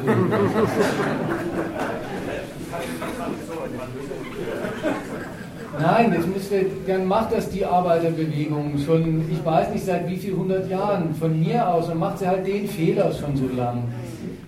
Was, was, was, ähm, was mir an dir aufgefallen ist, vielleicht hat, vielleicht hat sie das auch angesteuert. Das eine ist, dass du sagst, was ist die Funktion der Berufung auf Menschenrecht? Aber was ist denn, was ist denn der Inhalt der Berufung? Da, da habe ich versucht, nochmal jetzt ein bisschen rumzupopeln. Was ist denn der, von mir aus mag es immer heuchlerisch und sonst wie gemeint sein, aber, aber was ist denn der Inhalt der Heuchelei? Der Inhalt der Heuchelei ist, dass die Gewalt dem, dem, dem, den sie von sich betroffen macht, verpflichtet ist. Und da muss man, eigentlich muss man sagen, das kann man gar nicht heucheln. In dem Sinne, dass man es auch ehrlich meinen könnte. Das ist für sich eine verrückte Berufung. Und deswegen soll man auch Gewalt besser nicht an dem Maßstab entlang, zu, entlang verurteilen. Sie hätte doch eigentlich den verpflichtet zu sein, gegen die sie sich gerade aufstellt, den sie Kommandos äh, macht und den sie auch zwischendurch mal eine Bombe auf den Kopf haut. Das, das, das ist in dem Sinne, klar kannst du sagen, es ist immer geheuchelt, aber in dem, genauso gut kannst du sagen, das ist nie geheuchelt, weil es gar nicht ehrlich geht. Ich will mir das nicht vorstellen, wie eine Gewalt aussieht, die ihren, die ihren Unterworfenen und Opfern verpflichtet ist. Was soll denn das überhaupt sein? Und da merkst du übrigens, wenn, das, wenn man das ganz ernst meint, dann redet man ja moralisch, zumindest zeichnet man das Bild ja dann doch wieder einer alternativen, besseren Gewalt an die Wand. Und da bin ich wieder bei dem Spruch von vorhin her, und wenn man da keine Gewalt auf seiner Seite hat, dann sieht man wieder, dann sieht man wieder schön blöd aus. Wenn noch eine Sache die Arbeit. zu deinem Instrumentalisieren möchte ich mal was sagen. Du, du versuchst ja selber da auch so ein bisschen logisch das aufzubasteln. Da muss man schon mal sagen, ne, ne, lassen wir den Satz mal stehen. Die, die wirklichen Regenten haben einen instrumentellen Gebrauch des Menschenrechts. Ich lasse den mal stehen. Dann würde ich aber sagen, um eine Sache zum Instrument zu machen, muss an dem auch was dran sein, was es als Instrument für genau diesen Zweck tauglich macht. Da ist auch was tauglich dran weil das Menschenrecht eine einzige Rechtfertigung von Herrschaft im Namen einer guten, weil menschengemäßen Herrschaft ist. Das ist für Leute, die Herrschaft ausüben, in der Tat ein gefundenes Instrument. Deswegen ist es übrigens so dumm für die Beherrschten, sich darauf zu berufen. Und wenn du schon mit deiner Arbeiterbewegung kommst, dann halt lieber die eine kleine Einsicht, die es dort mal gegeben hat, aber schwer untergegangen ist, aufrecht. Es rettet uns kein höheres Wesen. Ja, aber das müssen wir selber tun, Alter. Das müssen wir selber tun. Äh, äh, äh. Ja, und schau. Und da, da erkämpft man sogar das Menschenrecht. Siehst du? Im selben Lied eine Katastrophe. Schau, äh, was, er, was er gesagt hat, Gesi, ähm, das, war, das war neulich mal der Inhalt der Veranstaltung und es ist Inhalt des Teils Römisch 1 von diesem Artikel, den mal lesen soll. Ähm, was, ist denn, was ist denn, worauf am Menschen, auf was also auf welche Sorte, auf welches Bild von Mensch wird sich da berufen? Wenn Herrschaft sich heuchlerischer und instrumenteller Weise, das soll so stehen bleiben, eben aufs Menschenrecht beruft, kann man wieder negativ, also ausschließmäßig erstmal sagen, mit Freibier für alle hat sich noch nie eine Herrschaft gerechtfertigt. Wenn ich jetzt wieder, wenn ich jetzt wieder das ganz fiese Beispiel, um das es geht heute, äh, um das sich viel dreht, das viel zitiert wird, diese Kinder da nehme, da stellt man auch fest, Buch, wer die zitiert, diese Opfer, wenn sie zitiert werden, was wird da als Menschenrecht eigentlich, was wird da als Menschenrecht festgehalten? Nicht, dass der Mensch nicht getötet werden will. Es gibt, es gibt bestimmte Maßstäbe, eine, es gibt eine Sache, die dreht einem irgendwie, könnte man denken, schon den Magen um, die heißt humanitäre Kriegsführung. Gemessen an der gehört es sich nicht, Menschen mit Chemiewaffen umzubringen, noch dazu, wenn diese Menschen keine Uniform haben, noch dazu, wenn diese Menschen unter 18 sind. Ja, ich will nur sagen, worauf sich da, worauf, wo, was, der, was der Inhalt von menschenrechtlicher Berufung ist, selbst wenn ich die ernst nehme, muss ich sagen, das mag sein, dass da eine Herrschaft einen Schein über sich ausbreitet, der ganz gelogen ist. Aber das ist noch nicht mal ein schöner Schein. Das mal ernst genommen, was überhaupt menschenrechtliche Herrschaft ist, ob man das wirklich will. Erstens. Und zweitens, Darauf kannst du dich nie gegen Herrschaft berufen, wenigstens nicht gültig. Weißt du, die stehen auch zu ihren hässlichen Seiten und nennen das diesen Kollateralschaden. Ja, eben. Ja. Zum Beispiel. Ja. Ja, aber das, das, das überhaupt nicht. Äh, ich meine, die Differenz ist doch nicht, dass ich jetzt sage, hey, ich will eine eingeschränkte äh, humanitäre Kriegsführung haben und habe dafür plädiert. Ja, aber das sagt das Menschenrecht. Ich will, dich nur, ich will dich nur darauf aufmerksam machen, dass wenn du, wenn, dass, dass du eine Differenz zum Menschenrecht hast, die unterstelle ich dir jetzt, weil ich dich gut leiden kann. Nein, ich kann dich auch gut leiden, aber das ist nicht das Problem. Man kann sich ja mal sachlich, man kann sich mal sachlich darauf, darüber äh, sozusagen verständigen, ist die Berufung, die Berufung auf einen so unbedingten Maßstab wie das Menschenrecht ist das ein Moment über die Kritik der Zwecke, die dann dazu führen, dass die Politiker alle Heuchler sind, wenn sie sich darauf berufen, ist das nicht sozusagen gerade der Ansatzpunkt und der Ausgangspunkt für eine solche Kritik? Das ist der. Nein, das ist es eben nicht. Weil du erst, weil du wirklich, das lebt davon, dass man, sonst, sonst geht das, das ist darin theoretisch unterstellt, dass man und wenn du es nicht selber heuchlerisch meinst, im Sinne von, ich weiß schon, dass es dann weitergehen muss, ich will nur mit anderen so reden, ist, da wird es gleich unehrlich. Aber ähm, wenn das jemand ernst meint, dann, dann musst du doch sagen, dann muss das ja theoretisch vorstellbar sein. Eine Herrschaft, die im, die ihren, die den ihr Unterworfenen verpflichtet ist. Das ist für sich also ein, ein prinzipielles Lob guter Herrschaft und die Blamage der, der bestehenden Herrschaften ausgerechnet an einem Idealbild staatlicher Gewalt. Wo ist denn da, da, davon weg? Gibt es keinen Übergang? aber das ist deine Definition. Auf. Also nur, das ist deine Definition. Du sagst, Nein, das ist deine. Wenn jemand Menschenrecht in den Mund nimmt, dann ist darin impliziert, dass es Herren und Mächte gibt oder Herrschaft und Unterdrückte und dass das nur dazu dient, um diese Herrschaft weiter aufrechtzuerhalten. Ja. Dann sage ich dir, wenn du nicht Arbeiterbewegung äh, willst, dann, dann recht. Und weil der Mensch ein Mensch ist, warum hat er Stiefel im Gesicht nicht gehabt? Er sagt, der Brecht, äh, der sagt, weil der Mensch ein Mensch ist, deshalb aus einer Vorstellung ist prinzipiell jede Herrschaft verkehrt. Jetzt lassen wir mal die Literatur und auch die Berufung auf die internationale mal weg. Ich habe jetzt eine Frage an dich. Weil dieses ganze Hin und Her hat bei mir dazu geführt, dass ich deine Position einfach nicht mehr begriffen habe.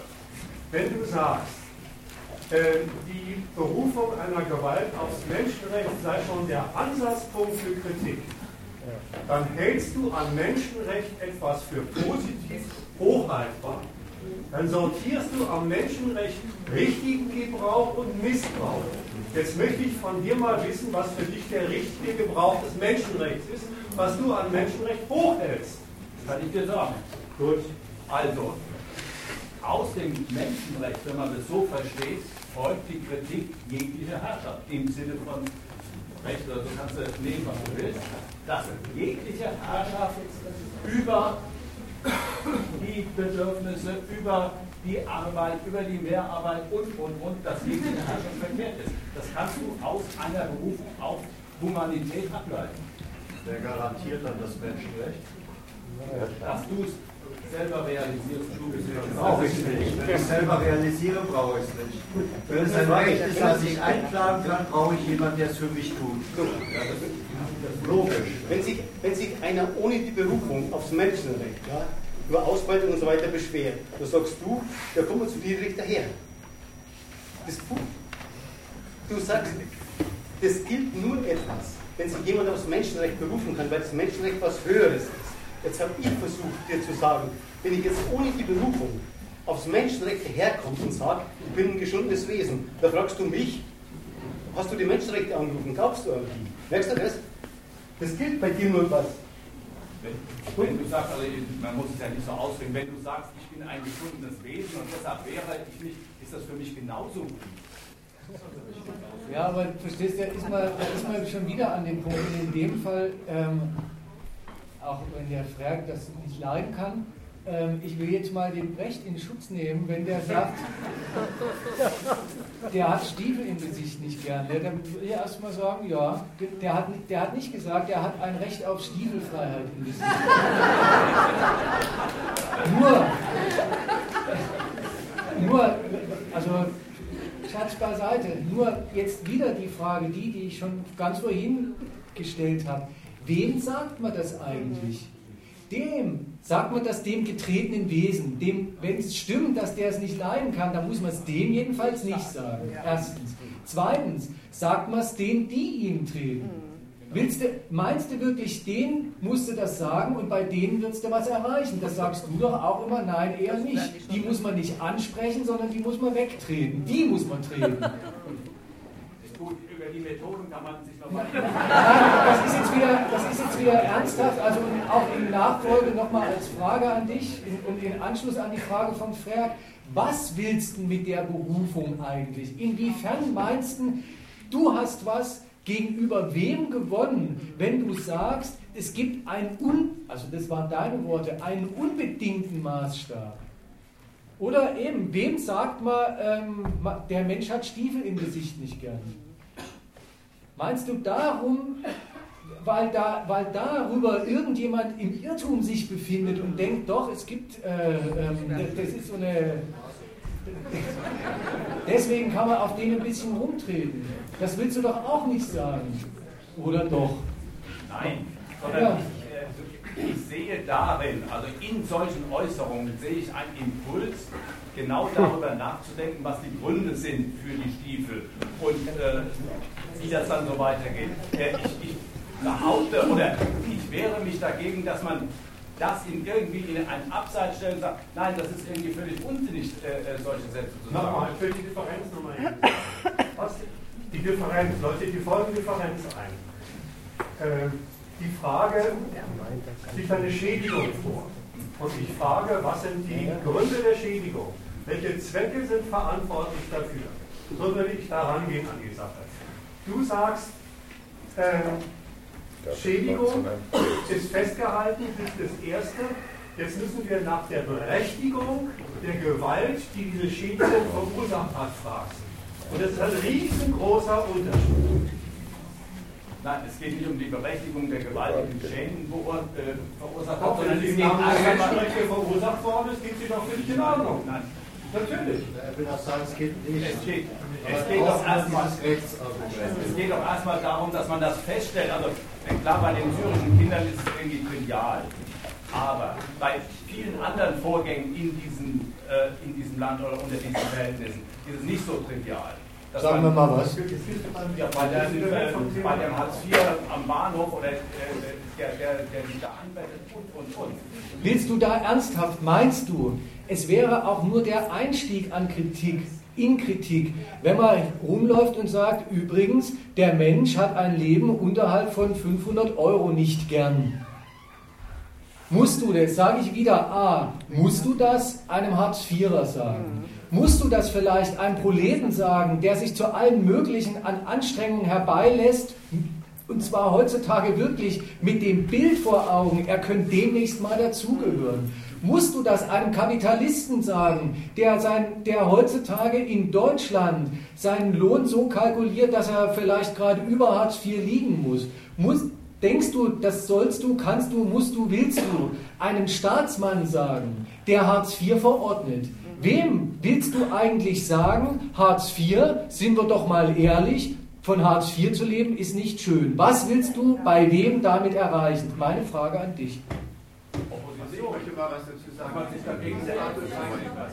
Aber nochmal, wen willst du damit aufhetzen?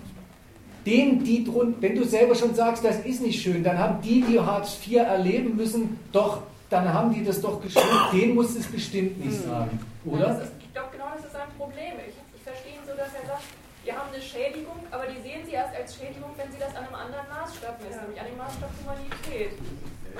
Ich meine, das ist der Haken. Ja, und da, da möchte ich mal sagen, in Wirklichkeit braucht man dafür gar nichts zu tun. Also wenn irgendwas überflüssig ist in dieser Welt, mhm. dann ist es mit den Leuten über Schäden zu reden, die kennen Sie selber. Und zweitens ist ganz bestimmt überflüssig, mit denen über die Berechtigtheit oder Unberechtigtheit von Schäden ja. zu reden, weil das ist genau die falsche Art und Weise, wie überhaupt Leute über ihre Schäden nachdenken. Es gibt, äh, das höre ich bei ihm übrigens auch raus, dass er eigentlich gar nicht unbedingt der Erzeuger dieses Denkens sein will, sondern er meint, das gibt's doch. Die Leute halten das eine oder andere für berechtigt und jetzt möchte er die Berechtigtheit nicht ausräumen, sondern blamieren und meint, dann hätte er was auf seiner Seite. Und da sage ich dir, nein, dann hast du ein Hindernis auf deiner Seite. Dann trittst du nämlich mit den Leuten in den Dialog ein, von dem man sie endlich mal wegkriegen muss. Die sollen einmal aufhören, über alles, was ihnen widerfährt, in der Kategorie, darf man das? Nachzudenken. Sie sollen einmal darüber nachdenken, wer macht das eigentlich, warum und wofür. Und dafür ist, die, dafür ist der, das Gespräch über die Berechtigtheit des Geschädigtwerdens ein einziges Hindernis und keine gute Gelegenheit. Macht einem eine zusätzliche Arbeit. Man muss nämlich den Menschen beibringen, dass das Nachdenken über die Berechtigkeit der Schäden ein groß angelegtes Ablenkungsmanöver von jeder vernünftigen Kritik ist. Das müssen die einsehen. Genau das ist der Ausgangspunkt.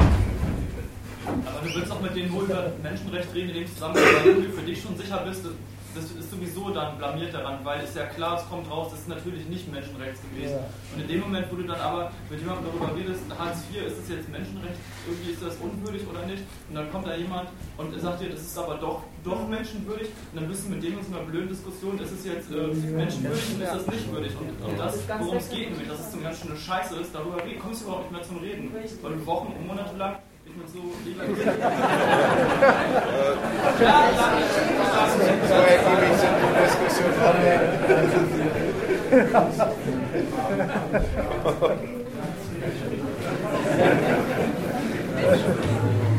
Fass nochmal noch mal deinen Vorschlag zusammen. Für ihn ist ein Schaden erst dann überhaupt ein Schaden, wenn er verstößt gegen irgendwelche Inhalte von Humanität.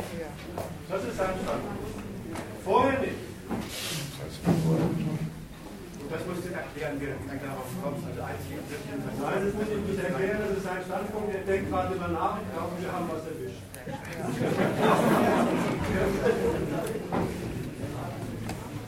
Nein, also man kann, also wenn du das so zusammenfasst, man kann ja sagen, es gibt gewisse Schädigungen, die man erfährt, zum Beispiel wenn man äh, einen Fahrradunfall hat oder sonst irgendwas. Äh, und es gibt Schädigungen, die eine, ich sage mal, politische Qualität haben, die in den, äh, in den Ursachen der Herrschaftsverhältnisse liegen. Und deshalb, um das gegeneinander abzugrenzen, also man kann nicht sagen, jeder Schaden äh, den man hat, Fahrradunfallmodell, ähm, äh, äh, äh, gleich mit den, mit den Feldern. Wenn man kann zwei Gegenstände gegeneinander. Den Schaden auf der einen Seite gegen mögliche Gründe des Schadens gehalten. Bleibt doch mal beim Schaden. Unser Ausgangspunkt war die Behauptung, am Schaden zu bleiben. Übrigens, da ist erstmal, erstmal zunächst mal egal, wer diesen Schaden veranstaltet hat. Ob es ein Unfall war, ob es vom Kapital kommt, vom Staat kommt, von einer Bombe kommt oder von sonst was. Jetzt ist ein, hat der Mensch einen Schaden. So, und die Behauptung heißt jetzt, weil du Moral brauchst, um den Schaden zu einem Schaden zu erklären. Zu einem politischen Schaden war mein Argument. Was macht das denn Schaden zu Was ist das? Schaden? Nein, das war ja der, ich will ja den Fahrradunfall aus, aus der, der, der Abteilung. Dann lass ihn einfach raus. Dann lass ihn doch raus. Für, warum hältst du das denn für ungenügend, wenn du schon weißt, es ist ein politischer Schaden? Ja, also der hat seinen Grund in den politischen Verhältnissen. Warum hältst du es für ungenügend, darüber den Nachweis zu führen, wenn du mit Leuten redest? Da hast du doch eigentlich genug zu tun und brauchst gar nicht ein, ein Menschenrecht, das durch diese Tat geschädigt ist. Also nochmal dafür, wenn du da, wem du das sagen willst. Das ist doch, wieso, wieso hältst du das für ungenügend? Ja, weil mir nicht klar ist oder weil ich auf die Gründe heraus will, die, Aber du, du kommst doch nicht auf die Gründe, indem du erstmal nicht über sie redest. Erstens und zweitens, und das ist das, was der Jonas gesagt hat, du, du bestätigst eigentlich die Leute in einer ganz falschen Haltung. Nämlich in, dem, in der Haltung, dass ein Schaden, ein Polit, also ein, wir reden, wir reden nicht über Fahrräder oder solche Albernheiten, dass der für sich erstmal noch gar nicht, man selber ihn gar nicht für einen gültigen Einspruchsgrund hält, dass er einem geschieht. Dass man sich mit ganz viel abfinden, arrangieren und sonst was machen muss. Diese Stellung, dass man eine Wurst ist und sich nach der Decke strecken, die bestätigt man wenn man sagt, aber es gibt Grenzen von Schädigungen und es gibt Grenzen von Not und Elend, die müsst ihr euch auch nicht mehr gefallen lassen. Und der Maßstab dafür, die seid nicht ihr mit eurem, was euch halt einfällt, was ihr, was ihr einfach selbstbewusst sagt, das wollen wir und das brauchen wir, sondern weil es einen über allen stehenden und auch von euch, für euch gültigen und von euch einklagbaren, unbedingten Maßstab gibt. Da bestätigst du die Stellung dass es was Höheres geben muss für ein Interesse, wenn sich zu Wort melden will. Das ist nicht gut. Befreiung nicht im Namen dessen, dass man eben Freibier haben will, sondern dass man sich nicht alles gefallen lassen muss. Der höhere Maßstab für, also das Kriterium, welche Interessen dann geschädigt werden, werden, äh, werden auch geschädigt, aber ist keine Einspruchsinstanz dieser Maßstab ist doch die vernünftige Argumentation. Da sind wir ja völlig auf einer, äh, einer Linie. Nein, überhaupt nicht. Du kannst doch nicht sagen, jedes Interesse, das beschädigt ist, ist selbst schon eine Berufungsinstanz.